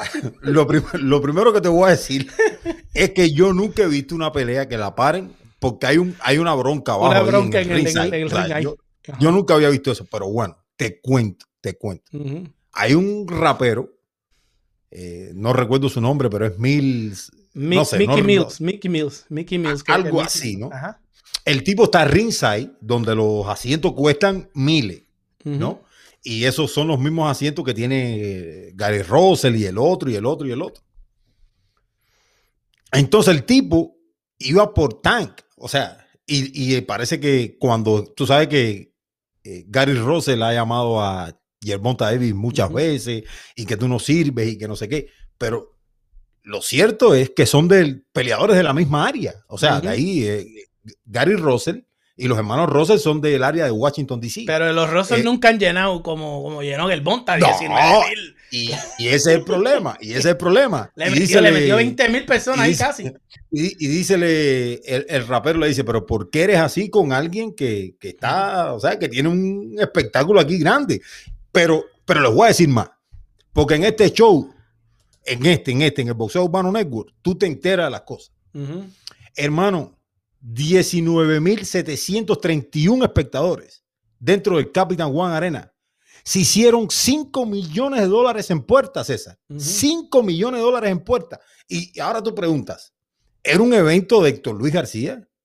Era un evento de... No, era un evento de Yerbonta Davis, sin restarle mérito a Héctor Luis García, ¿no? Pero era un evento de Yerbonta Davis. O sea, en un evento medio, por lo general no se hacen 5 millones de dólares en puertas.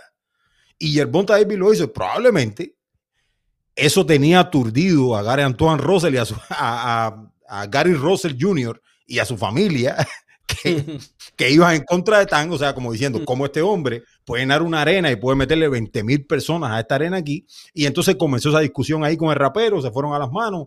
Y, bueno, eso fue lo que sucedió. Y la gente le decía, la gente le decía a, los Russell le decían No lo cuque, que no aguanta presión. No, no, no, no cuquen a Mick Mill y a, otros. Nos dicen que era Mick Mill y. Eh, exactamente, sí, pero lo, que pasa es que yo no estoy muy familiar con estos raperos, pero yo sé que es un rapero famoso, Pero, pero sí se vio, ¿no? Y te, y te digo algo, y te digo algo. Esta situación terminó favoreciendo a Yerbonta al final. Sí, sí, porque Yerbonta en ese round estaba, estaba metiendo presión, un poquito de presión ahí. Este... No, Héctor, Luis comenzó bien ese round y después que paró todo, regresó Yerbonta, uff, regresó por sus fueros. Pero bueno, básicamente eso fue lo que pasó. Señores, casi 20 mil personas en el Capital One Arena, 5 millones de dólares en puerta. Gary Antoine, eh, Gary Russell Jr., básicamente celoso porque nunca ha podido llenar un auditorio ni de 3.000 personas y salió discutiendo con un rapero famoso. O sea, esto es, forma parte del boxeo. Eh, a Yerbonta Davis César no hay quien le pueda decir nada en cuanto a cómo se mueven los hilos de esto. Yerbonta Davis llena en la costa este, llena en Texas o a donde vaya y llena en el West Coast también. O sea, los hermanos Russell se pueden ir a donde quieran. Que Yerbonta es el que llena. A día de hoy. Sí, eso, al día de hoy es el que llena Anderson. Pero yo te quiero enseñar este video sin sonido y en cámara lenta. Pues yo quiero discutir esto. O sea, sí, sí. ¿Cómo fue el no más? Porque en realidad fue un no más de este muchacho. Pero mírenlo aquí. Esto lo traemos nosotros. déjame ponerle picante a esto, César. déjame ponerle picante a esto. Un, no más parecido al de Mark William Arroyo. Eh, chico, es que tú. ¡No lo cuque! ¡Que no aguanta presión! Vamos a ver el maldito ¿Se parecen video. o no? Vamos No, a ver el maldito dime, video. Dime, no, no, no, no, no, no, no. César, No. eh, eh, tú eres mi hermano. No lo mira la cámara, mira la cámara, mira la cámara. Mira la cámara. Eso no, eso no. Mira la cámara. Se parece al de Mark William Arroyo. No se parece en nada, en nada, en nada. Eso no, eso no, no, no, no. Este ha sido el peor nomás que hemos visto, pero fue un nomás que vamos a explicarlo. Pero miren esto, miren esto, miren esto en cámara lenta, miren. Oye, miren eso, miren, miren. Héctor Luis García parece que no veía, pero sí veía el bucket donde tiraba, tiraba la escupilla, Ajá, ¿no? Sí, sí.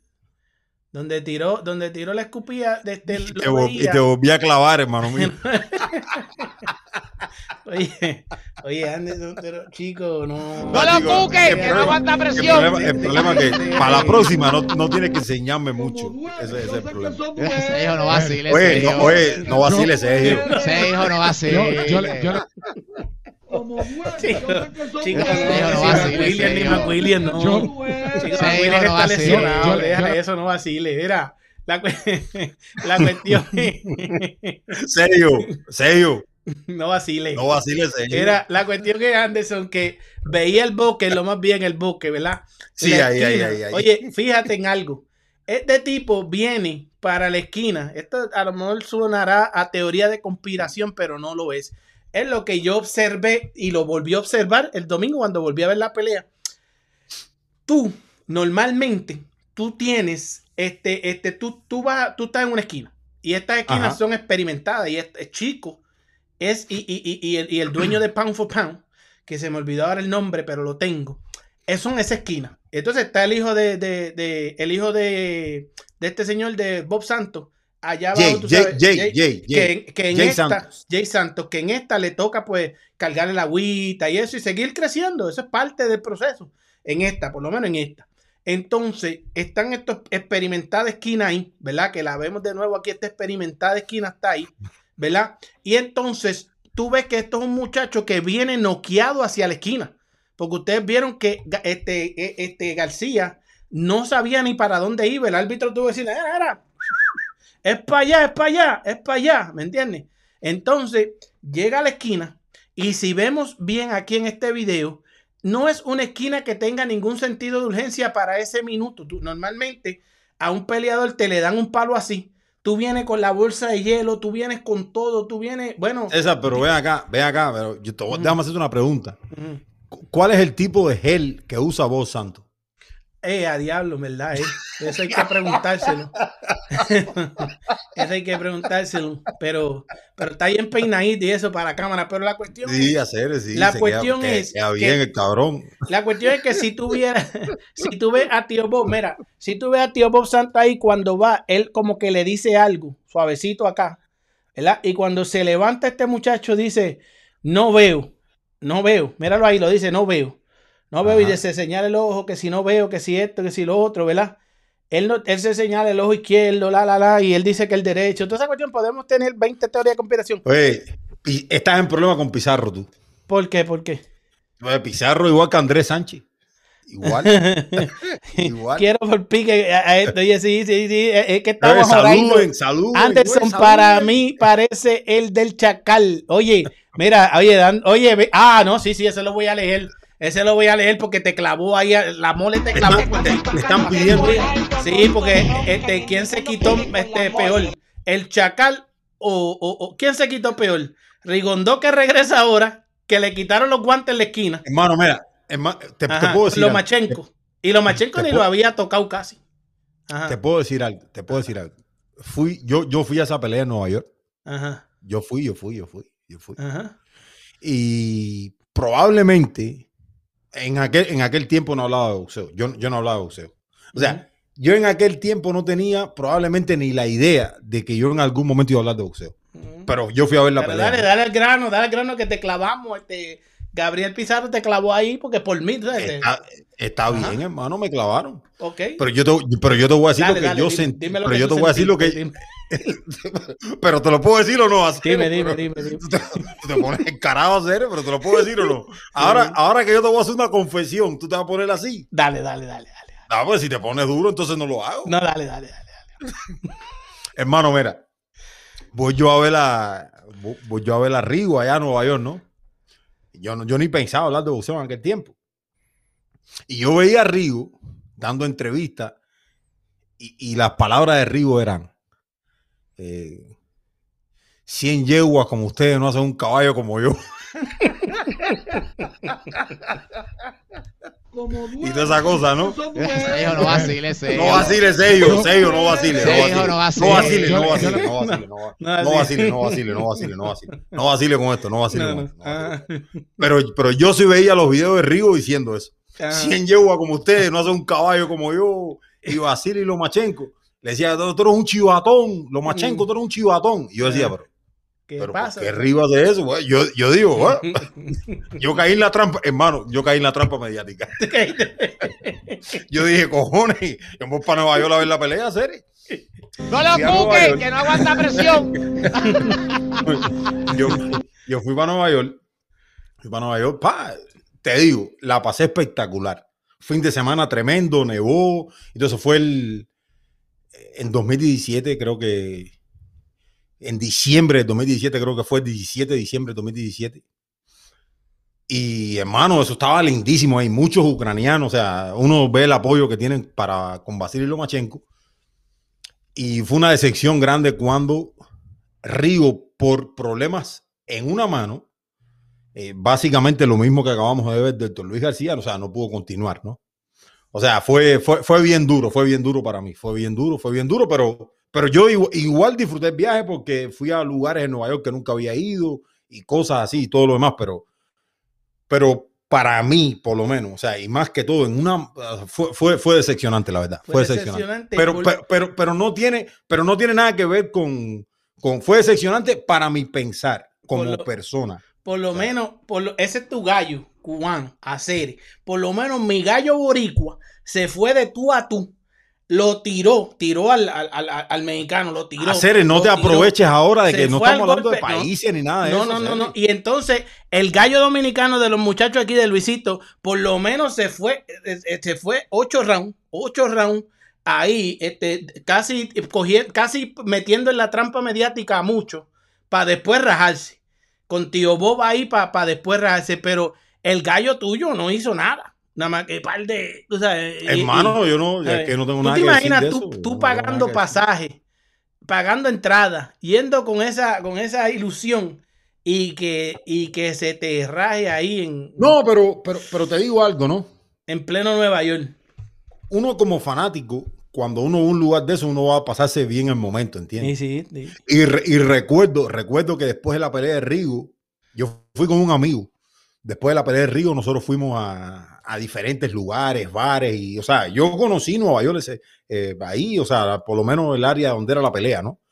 Y eh, la pasamos de lo más bien, eh, la pasamos espectacular, ¿entiendes? Pero yo siempre tuve en la mente, coño, se quitó, se coño, se, ya no siguió, o sea, a mí me parecía, pero antes de la pelea me daba risa porque Rigo salía diciendo cosas que yo decía, pero ¿qué es esto? O sea, eh, 100 yeguas como ustedes no hacen un caballo como yo, eh, Lomachenko es un chivatón, oye, Lomachenko tú eres un chivatón. Y yo decía, pero ¿qué? ¿Pero qué? Lomachenko no sabe lo que es esa palabra.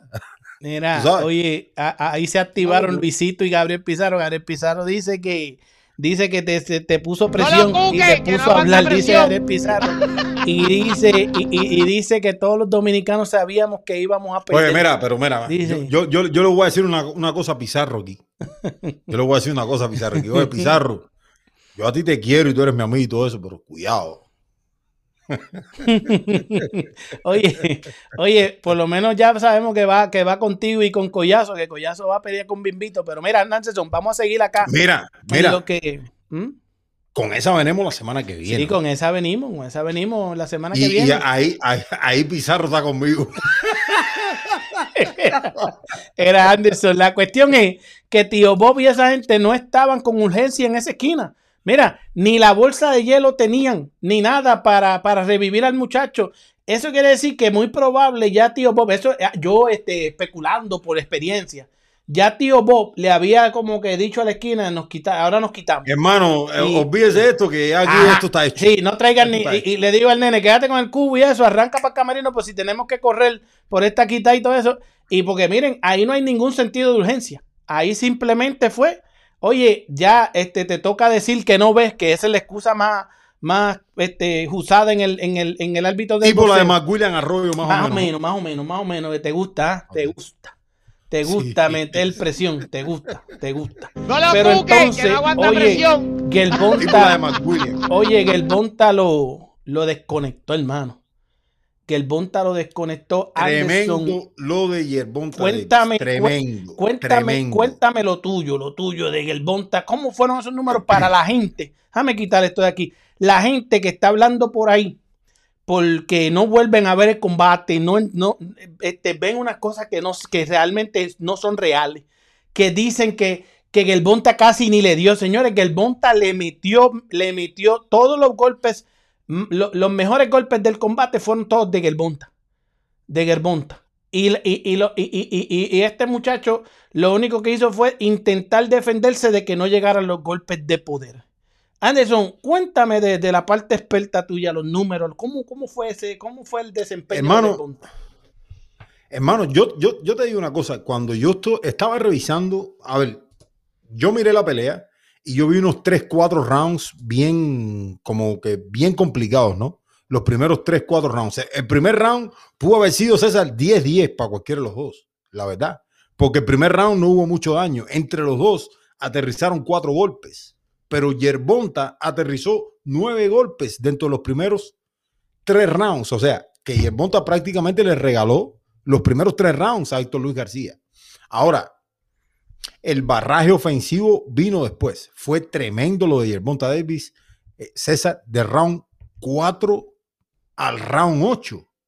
O sea, yo creo que comenzó a, a tener una lectura correcta de lo que era Yerbonta Davis, de lo que era Héctor Luis García y como nosotros decíamos aquí, nosotros siempre dijimos que el factor poder era lo que iba a separar a ambos peleadores y lo terminó siendo.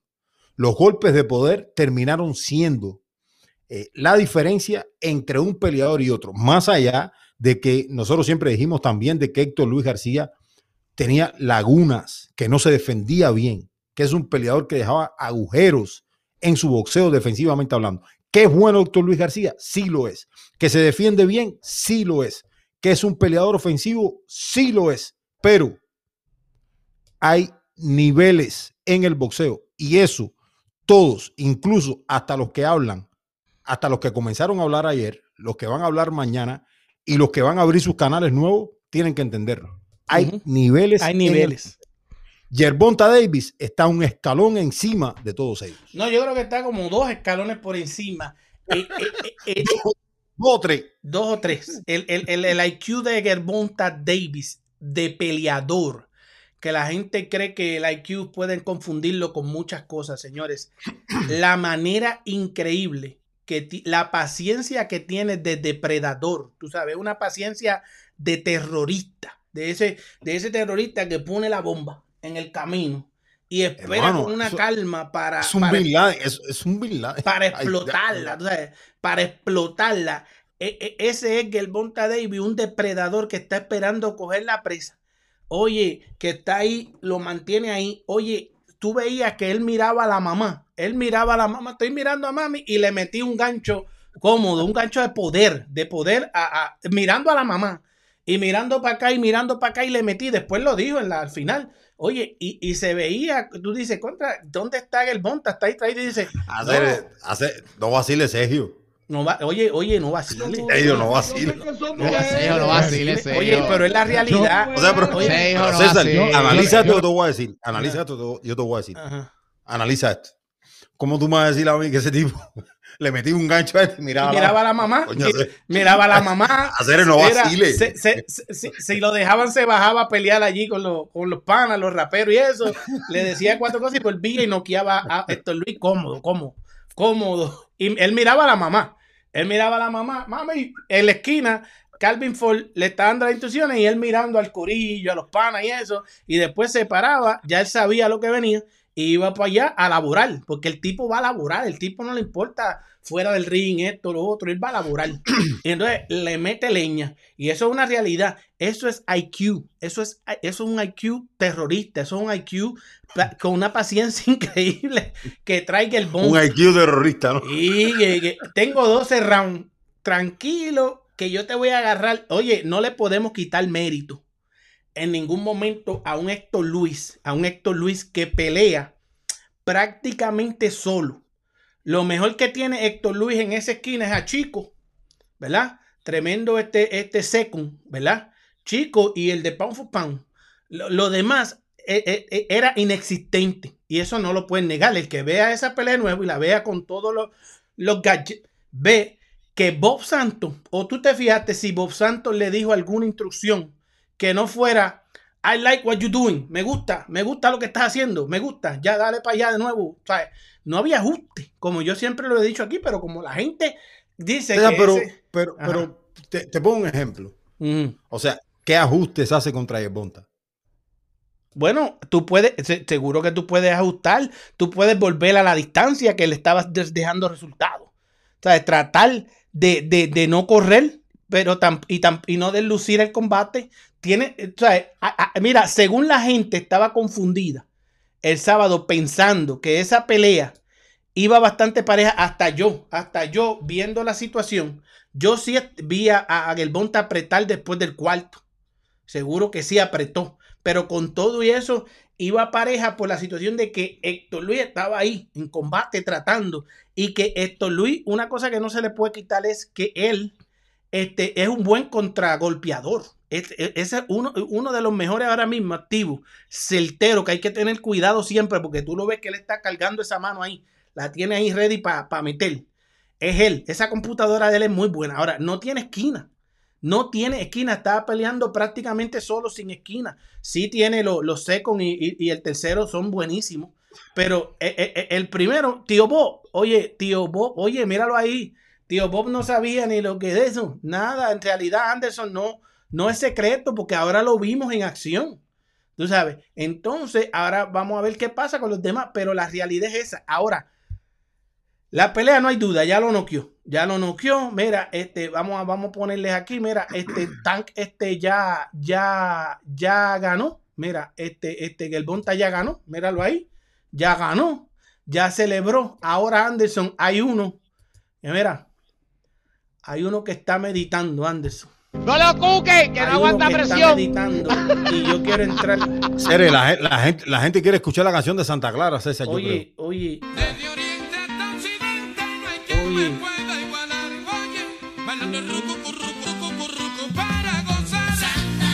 Oye, yo para que te concentres, eso es para que tú te concentres como se concentra ahí Ryan García, lo ves ahí concentrado pensando si me agarra con esa a mí. Está, recibiendo clases de yoga. Oye, Ryan sí, ahí. Sí, sí, porque Ryan, mira. Who you got next? I got Tank. Tank, next. Tank, Pero, pero, pero, meditando está, señores. Y tú sabes qué pasa. Yo les voy a decir algún detalle. Anoten para que después repitan. Esto ni tú lo sabes, Anderson. Yo no te lo comenté, se me pasó y ahora tú lo vas a escuchar por primera vez y a lo mejor me dices un par de cosas y a lo mejor la gente empieza a dudar, pero miren esto. No, pues si no, si no tiene que ver con el tren, no me pongo malo. No, no, no, no. ¿Quién es ese? No sé, mira. La cuestión es que Gelbonta está, este, Gelbonta tiene a, a Ryan meditando. Él dijo después de la pelea: si fuera por mí, pues este, ya sal, vamos a salir de eso, vamos a hacer o fuera lo próximo, ¿no? Fuera lo próximo, él lo dijo, él lo dijo. Eso no me estoy inventando yo. Uno tiene que leer eso y, a saber qué hacer con la información responsablemente. Ahora, mira, Anderson, yo les voy a decir algo que a lo mejor muchos no se atreven a mencionar. Mira, eh, Gerbonta tiene un caso ahora, en febrero. Ahora, tiene un caso ahora en febrero, ¿verdad? En febrero 20 creo que es el caso de él, ¿verdad? Que está schedule por ahí. Sí, sí, sí. febrero, ¿verdad? Tiene un caso en febrero, los comentarios van a las millas, la gente está a jurar, todo el mundo quiere un tabaco del de sala, parece que se fumaron par, se dieron un par de palos porque los comentarios van a las millas, señores, a las millas van los comentarios. Pizarro, y Pizarro, Pizarro metiéndote, blagging, metiéndote blagging, diciendo, y la gente yendo con los mini Panman y con los Alberto Puello. Eso es contigo, eso no es conmigo. Mira, eso no es con nosotros. Mira, la cuestión es que Gelbonta tiene un caso, Anderson. Gelbonta tiene un caso ahora pronto. Yo te voy a decir una cosa, los abogados de Gelbonta saben o deben de saber que fue como a Floyd. A Floyd ya sabían que le iba a caer alguito, o sea, que le iba a caer este, unos tiempitos a cumplir. Pues lo mismo va a pasar con el Bonta. Ya probablemente los, esto es aparente y alegadamente especulando, ya probablemente su equipo de abogados, el equipo de abogados que le pone la compañía o él mismo los que trae, ¿verdad? Muy probablemente ya saben que por más que se haga el bonta, no hay escapatoria. No es como el caso de la señora. No, porque está complicado. Es que está complicado eso. Este es un caso complicado. Entonces, saben también que por la reputación de Gerbonta Davis como individuo y con toda esa situación que pasó con esta señora ahora antes de la pelea, anteriormente ha tenido otras cosas, un poco errático en su comportamiento fuera del ring, pues entonces los, los, los abogados saben que va a ser complicado decirle a un juez, coño, dámele una probatorita, un break. No, muy probable ellos dicen, vamos a tener que cumplir unos meses, estamos en febrero. Entonces, muy probablemente ellos saben que entonces va a estar en, en, prisión, ¿verdad? Va a cumplir su tiempo, va a salir, va a seguir siendo millonario, va a salir, va a seguir siendo Tank Davis, porque normalmente los peleadores de ese calibre tardan en pelear, ¿verdad? Y entonces va a pasar la misma historia que Floyd. Floyd estuvo preso también, cumplió su sentencia, salió, no se habló mucho de él. Entonces ahí se evita tener que hacer la payasada esa de noquear a, a, a, este muchacho, a Ryan García. Y Ryan García entonces puede irse a frontear, ¿verdad? A decir, tú sabes, no quiso. O sea, Ryan va a hacer algo, porque Ryan vive del contenido. Ryan es el mejor boxeador del mundo en contenido, el mejor boxeador mediático del mundo que vive de su contenido es Ryan García sin tener que pelear. Ryan es un campeón de las redes sociales y no importa. Entonces van a traerle par de peleadorcitos a Ryan, ¿verdad? este, cuando si, si sucede esto que les estoy diciendo. Y ahí entonces van a extender esa pelea millonaria. Que sí va, esa pelea sí, oye. La van a seguir marinando. Marinando, marinando, marinando. Van a hace sentido, hace mucho sentido van a decir que como Tanque estuvo, la gente morona va a repetir que, oh, Tanque estuvo preso. Ahora hay gente que cree que Ryan García tiene algún tipo de chance contra Tank Davis. Ryan García, y sí lo tiene, y sí lo tiene. Yo apago esta miel de programa. No. Y, no, escucha, escúchame, escúchame, escúchame. No. Tú recuerdas la pregunta que me hiciste. No vacile, Sergio. No vacile, Sergio. No vacile, no vacile, no vacile, no vacile. Dale, Recuerdo la pregunta que me hiciste. ¿Tienes chance, Héctor Luis García? Te dije. Siempre hay, chances en el boxeo. Sí, sí, sí, pero. Coño, ¿qué pasa? ¿Qué pasa, cabrón? cabrón. No. Cabrón. Ryan no tiene. Ryan, Ryan tiene que irse a meditar porque, porque no tiene. Pero ese, e, ese, ese punto que ahora pueden repetir por ahí, señores, y cuando veamos el caso de Gelbonta Davis que va a sonar, eso es, eso es garantizado que ese caso es un caso que es mediático, es un caso que va a generar contenido de más. Cuando venga la sentencia de Gelbonta Davis, cuando venga el caso, va a haber mucha gente pendiente, qué pasó en el tribunal, las demandas, las cosas, ¿verdad? La cuestión es que eh, eh, Ryan García va a terminar peleando con cualquiera, con un par de muertos más en lo que, en lo que el Bonta sale de prisión. Ryan García tiene que cuidarse. Dice Pizarro que es Jean Paul del boxeo. Oye, Ryan es el, el, J. Paul del, del boxeo. Oye, que, que, que, que, simplemente, este, este, precisamente, que el Bonta dijo que Jake Paul es el payaso y que, y que Ryan es el bebé payaso. Eh, ya, el, bebé payaso, el bebé payaso, le dijo. El líder clown. El líder clown, el bebé payaso, le dijo, el, payaso pequeño y el payaso grande. Ryan y eso. Pero, señores, tremendo, tremendo, César, tremendo. Así están las cosas, de verdad.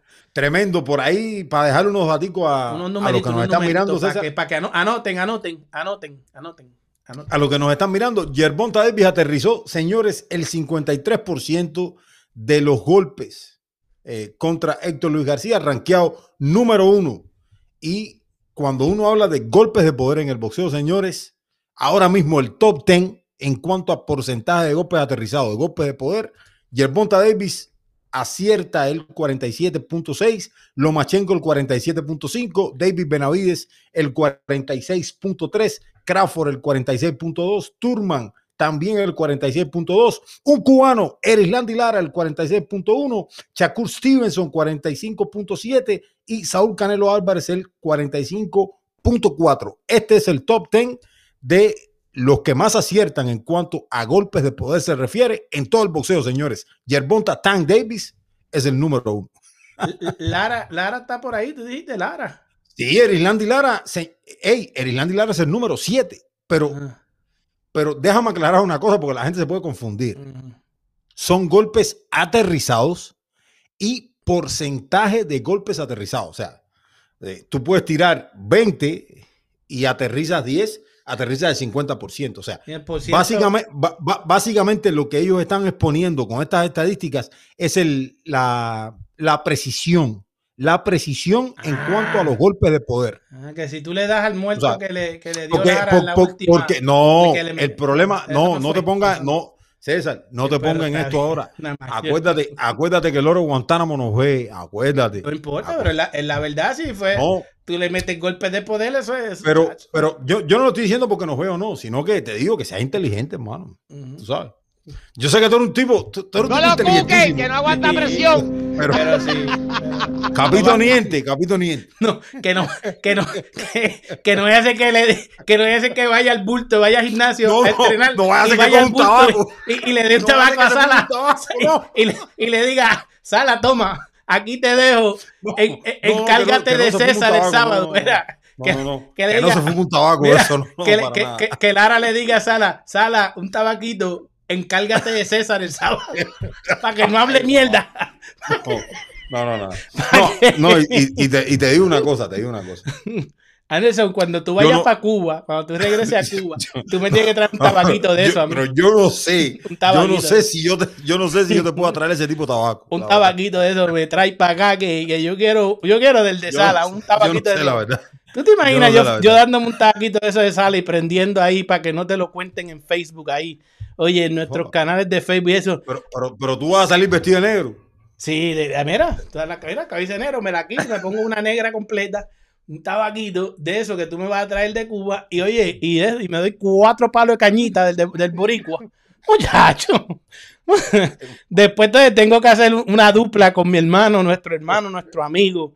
Ismael Sala, que Dios le dé mucha salud y muchas bendiciones. Seguro que sí, seguro que sí. Oye, Anderson, por aquí nos saluda Alberto Cruz. Ah, mira, llegó ahora su opinión, una de las moles, una de las moles. Chávez dijo que no veía peleas de Ryan, eh, eh, que no veía pendejadas, dijo Chávez, este, Julio Chávez. Para ganarle a Gelbonta, dice Alberto Cruz, tiene que ser un boxeador rápido y pegador, inteligente, porque Gelbonta coge demasiados golpes. Lara todavía pelea, dice Luisito. Oye, Gabriel Pizarro, el... el, el Pero si, si, tú piensas que, recibe golpe de Bonta. No, yo no pienso eso. Yo creo que es normal. O sea, es normal. Él recibe los normales, pero mira, dice Gabriel Pizarro que, oye, que Lara es un normalito que va a Dani García. ¿Ves? Va, va conmigo en esa. Está cogiendo de Oh, sí. Sí, oh, mira, ahí lo dijo en los comentarios. Oye, Pizarro, Pizarro está haciendo el loco. Dice, el mini Pac-Man no lo vamos a comer con yuca. Dice, este, los boceadores inteligentes del octavo se le quitan al tank del freeway, dice Lázaro la R. Oye, Luis Lara dice, digan lo que digan, Ryan tiene poder y es grande, cuidado incrédulo. Oye, este, miren señores, eh, eh, todos los peleadores han sido más grandes. otro más. mira, otro más. todos los boxeadores han sido grandes, señores. Si se conectan, dejen su like para decirle al algoritmo, para decirle al algoritmo que estamos aquí trayéndoles un contenido premium. Vengo con un videito más de, los peleadores cubanos con César, Ring. Ajá. César, déjame mandarle un fuerte saludo ahí a mi hermano Luis Lara. Luis Lara, fuerte abrazo, Larita. Oye, Luis, Lara por ahí está, señores. Oye, Mike, Michael, Michael nos dice, ese tabaco de salas estaba relleno Está relleno y que de mota cubana, dice, de, la buena. Ay, mamá. Eh, oye, llegó, mira una molecita que llegó por ahí, esquinián, esquinián. Llegó uno de, la, de las moles esquinián. E, e, de así. Así. Eddie, Eddie, fuerte abrazo, mi hermano, te quiero. Y llegó tarde porque eso ya lo habían dicho. Eddie, Tú, sabes, tú sabes, César, que Eddie vive en el templo de Benji Ortiz. Ajá. Sí, él va al templo de Virgil Ortiz y reza ahí una, unas cuantas. Mira, Anderson, 101 personas conectadas ahora ah, mismo. Bueno, ya pasamos, hora. Ya, ya, pasamos, en la segunda hora, en la segunda hora, tranquilito ahí. Si, si todos esos que están conectados ahora mismo nos regalan un like, Oye, seríamos felices. Nos comparten y no se olviden, señores, de darle a la campanita ahí. Suscríbete aquí a este canal, el Boxeo Bound Network. 105 personas, la gente compartiéndonos, señores. Se los agradecemos.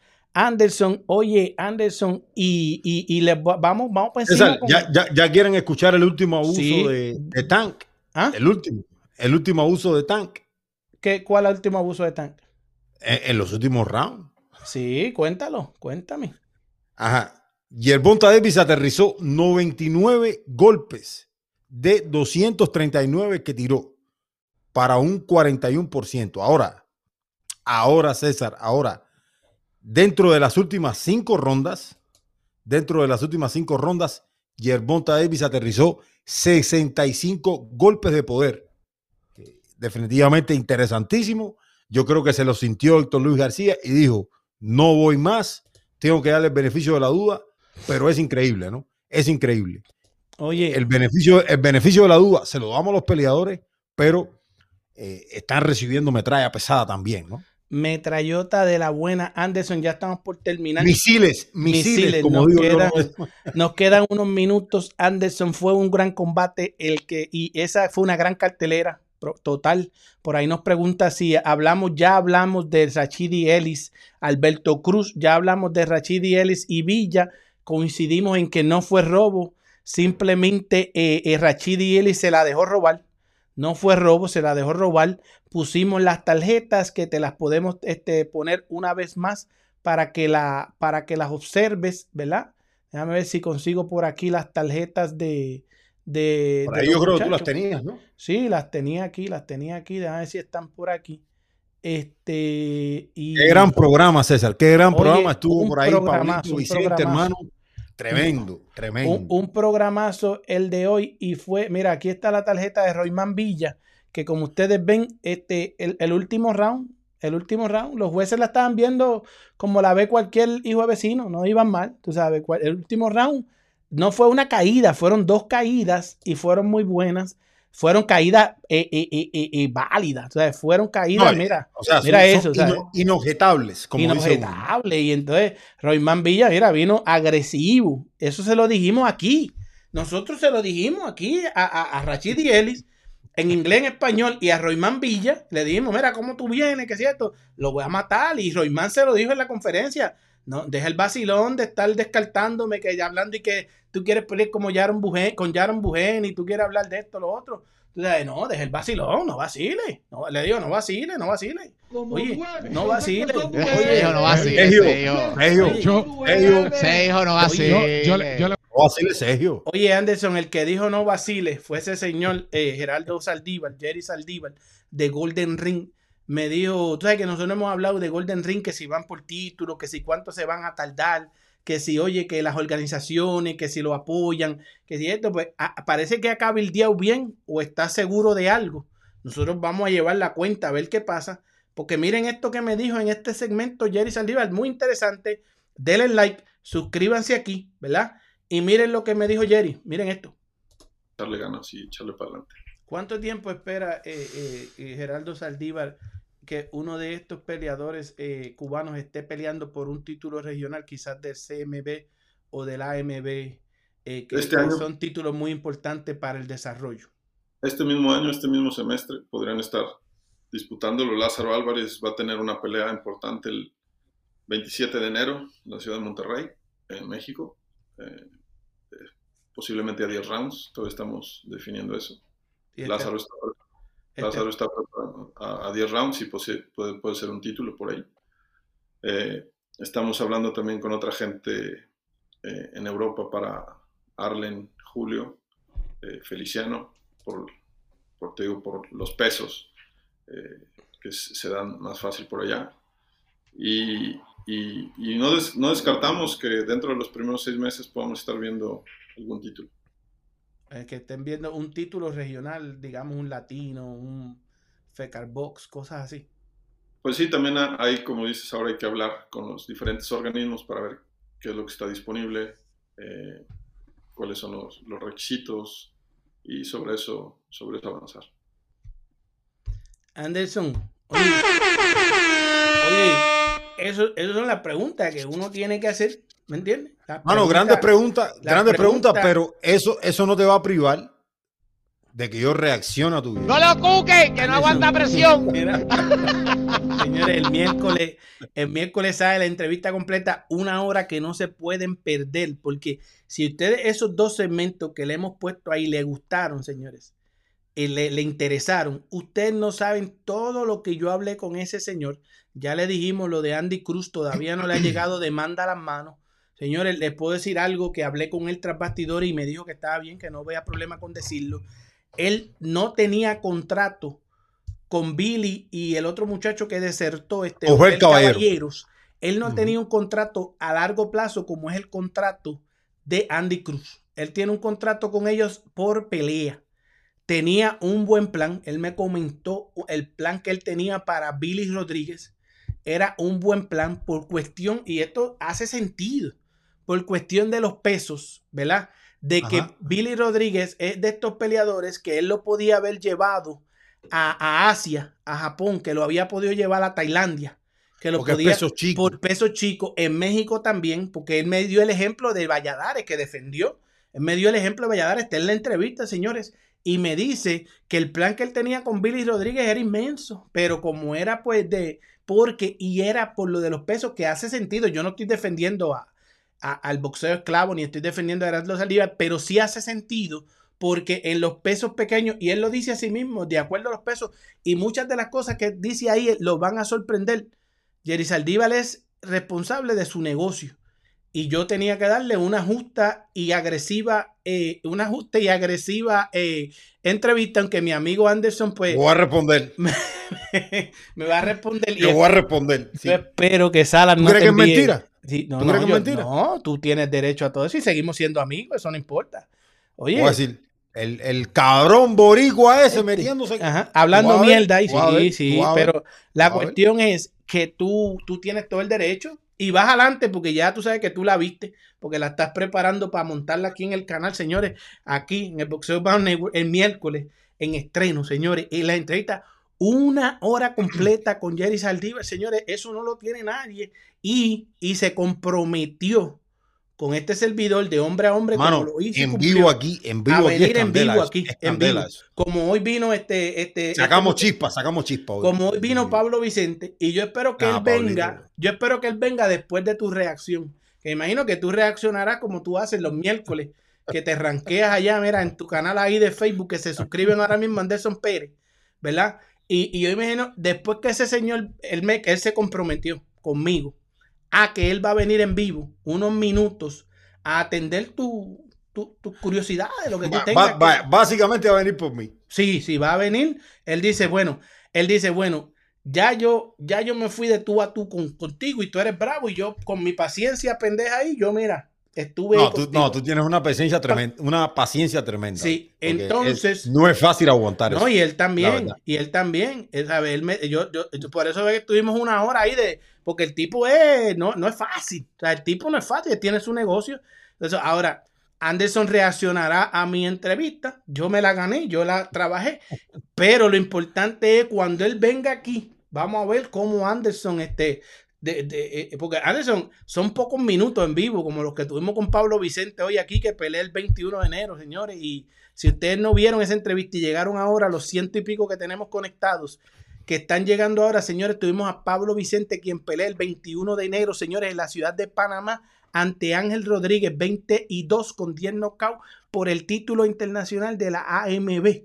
Señores, el peso superpluma Pablo Vicente estuvo con nosotros aquí, una interesantísima entrevista donde nos reveló cosas que no sabíamos, que lo habíamos criticado, y de la boquita de él, del que tuvo la experiencia allí, que es peleador de Samson Lekewicz, y nos dijo que sí, que están planeando, mira, venir para Estados Unidos. Quién sabe si lo vemos en, la peleita de regreso de Héctor García, porque él está. Aparte, Pablito César. Pablito es un es un consentido de la casa, como yo siempre lo digo, como lo veo en la iglesia, como lo son estos peleadores que nosotros siempre los tenemos aquí, los ponemos en esta plataforma que se llama el Boxeo Urbano Network, donde lo más importante es el boxeador, y de ahí para allá ellos son los encargados de dispararse sus acciones. Dice, dice Romel Castillo, saludos desde Portland, Oregon, señores, de ahí cerca de ti, Anderson, y dice Adolfo Horta Dice Bubu lució ok, nada espectacular. Eso es así, por eso no hemos hablado mucho de él. Sí, yo creo que, yo creo que, que lució como. Eso está bien. Lució como este muchacho, como Berlanga con Nicholson. Entonces, dice que Jerry es pana tuyo, dice Gabriel. No, ese es Pizarro. Mira, Pizarro, Pizarro, espérate, espérate un momento, Pizarro, Pizarro, Pizarro. Escucha todo, te voy a decir, Pizarro. Escucha todo, te voy a decir. Tú tienes abierto todo el diapasón para jugar conmigo cuando tú quieras. Pero este tipo de jueguito da picazón. Así que mira a ver. Mira, Anderson, este dice, dice Pizarro que dice este Adalaxis Tamayo que le metas duro a que le metas duro a, a Jerry, que, que, es cómplice de los. no, no simplemente se van a hacer las preguntas que, que, yo tengo dudas. Eso, Solamente eso. No, no, no voy a atacar al señor, no, no, nada, nada de eso. simplemente hacerle las preguntas correctas. Dice que es cómplice de los Castro Anderson. Este, oye, eso estuvo cabrón, hoy de ver el tabaquito de sal ahí. El tabaquito de sal ahí. Uf. Mira, el tabaquito Chachos, cuando ah, tú veas a ese, cuando tú veas a ese señor. Ese tabaquito de sal ahí, Cuando tú veas a ese señor. Oye, y lo fue. Lo fue echándose, echándose un tabaco eso y con el, con el saque, hermano, a corretear por los portales. Mira, era Anderson. Eso, eso es demasiado fuerte. demasiado fuerte. Era, yo estoy aquí diciendo que Lara. No, reza, reza que Lara no, le traiga, que Lara no le traiga un tabaquito con mi nombre. Porque eso es. oye, no, y, tú crees, ¿y tú crees que Lara le pone el nombre? no, no, no, pero este, ¿sabes? Pero uno nunca sabe, porque ahora, ahora, Lara, tranquilo, vamos a ver, Dani García, hay un par de millones, ¿no me entiendes? No, yo te veo a ti preocupado porque tú dijiste que tú ibas a Dani García. Oye, oye, se trae un tabaquito con el nombre César. Se odió César ahí. Oye, él dijo, César habla mierda y yo no estoy de acuerdo en una poca de esa mierda que habla, pero es mejor. César es, de línea. Eso, digo, eso lo digo este, Ismael ahí. Oye, Anderson, pero yéndonos a cosas más positivas, nuestra amiga, nuestra amiga ya, ya con esto nos vamos ya, ¿no? Sí, nos vamos, nos vamos. Nuestra amiga de la casa, este, Yocasta Valle. Yocosta Valle. Y, Yacosta Valle, Yoca. Yacosta Valle Yoca se fue a Puerto Rico, estuvo en Puerto Rico, está en Puerto Rico todavía este fin de semana, gozando de la isla del encanto, donde recibió de la mano de Paco Valcárcel su cinturón, que la acredita como campeona de 108 libras, y como todos sabemos, ya es campeona de 105 y 108. Eso mismo lo hizo Iván Calderón. Ahí están los dos campeones 105, eh, 108 de la historia del, WBO, este, de mujer y hombre. Y yo, oye, un gran recibimiento que le dieron este pasado domingo en Puerto Rico, todo eso en vivo. Y miren, oigan esto. Vas a ser campeona, te lo prometo. Ya tener dos cinturones ahorita, yo, wow, es increíble. ¿Ah? Ahora quiero el anillo. yo siempre quiero A y ahora quiero eso. ¿Qué tengo que hacer para ganarme Bueno, pues trabajar duro. Ah. 16 defensas, 18 defensas. Anderson, 18 defensas hizo Iván Calderón de sus títulos. Anderson, y fue este, este, y fue grande. Miren la victoria, que eso fue un footage que se que está, está por todos lados. En César, ahí, ahí, por ahí yo creo que andan los, pero si lo puedes poner sin, sin sonido, sin sonido. Los, los de esos de tank en mi página. Sí, También ahí se, pueden ver ahí un par de cosas buenas. Oye, Anderson, entonces, este, este, también estuve, estuve, sabes que tuvimos la, que este muchacho, el Puli, ha dado de qué hablar con mi entrevista, esa entrevista oh, que le hice al Puli, esa tú no la puedes criticar. Ese muchacho le metió duro y entonces. Hermano, yo no, yo nunca voy a criticar nada tuyo. estaba, jodiendo ahorita. Mira, un reel, un reel que ha dado de qué hablar en las redes sociales este, mira, oigan esto. Un muchacho que ha cogido una popularidad en las redes sociales buena.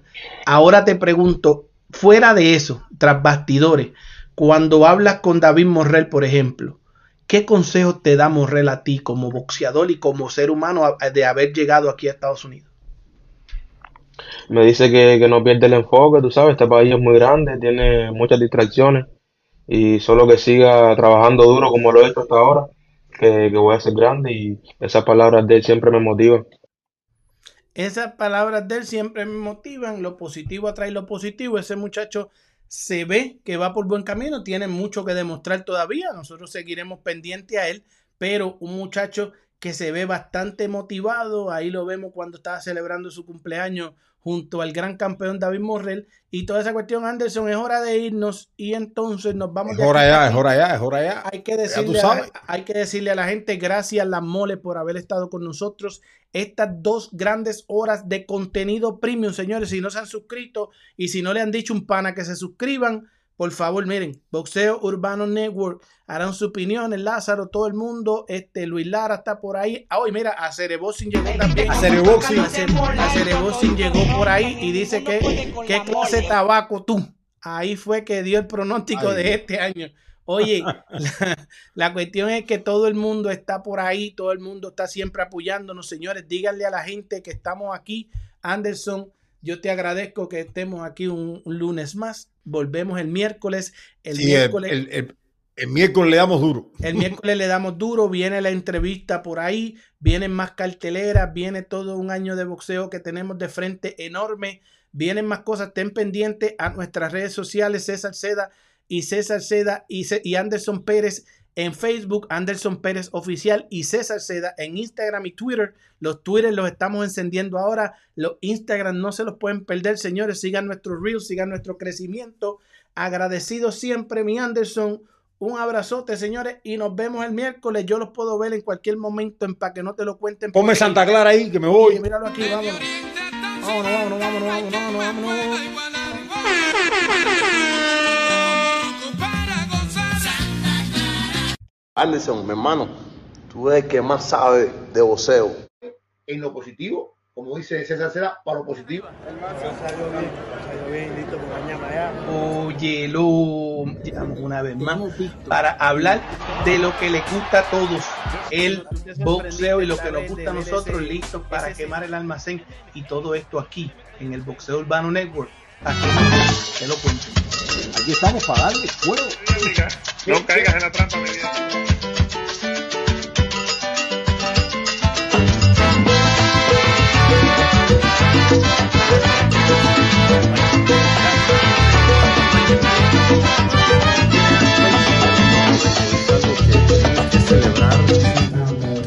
I've been calling for Valdez. Um, I will feel like Bob is protecting Valdez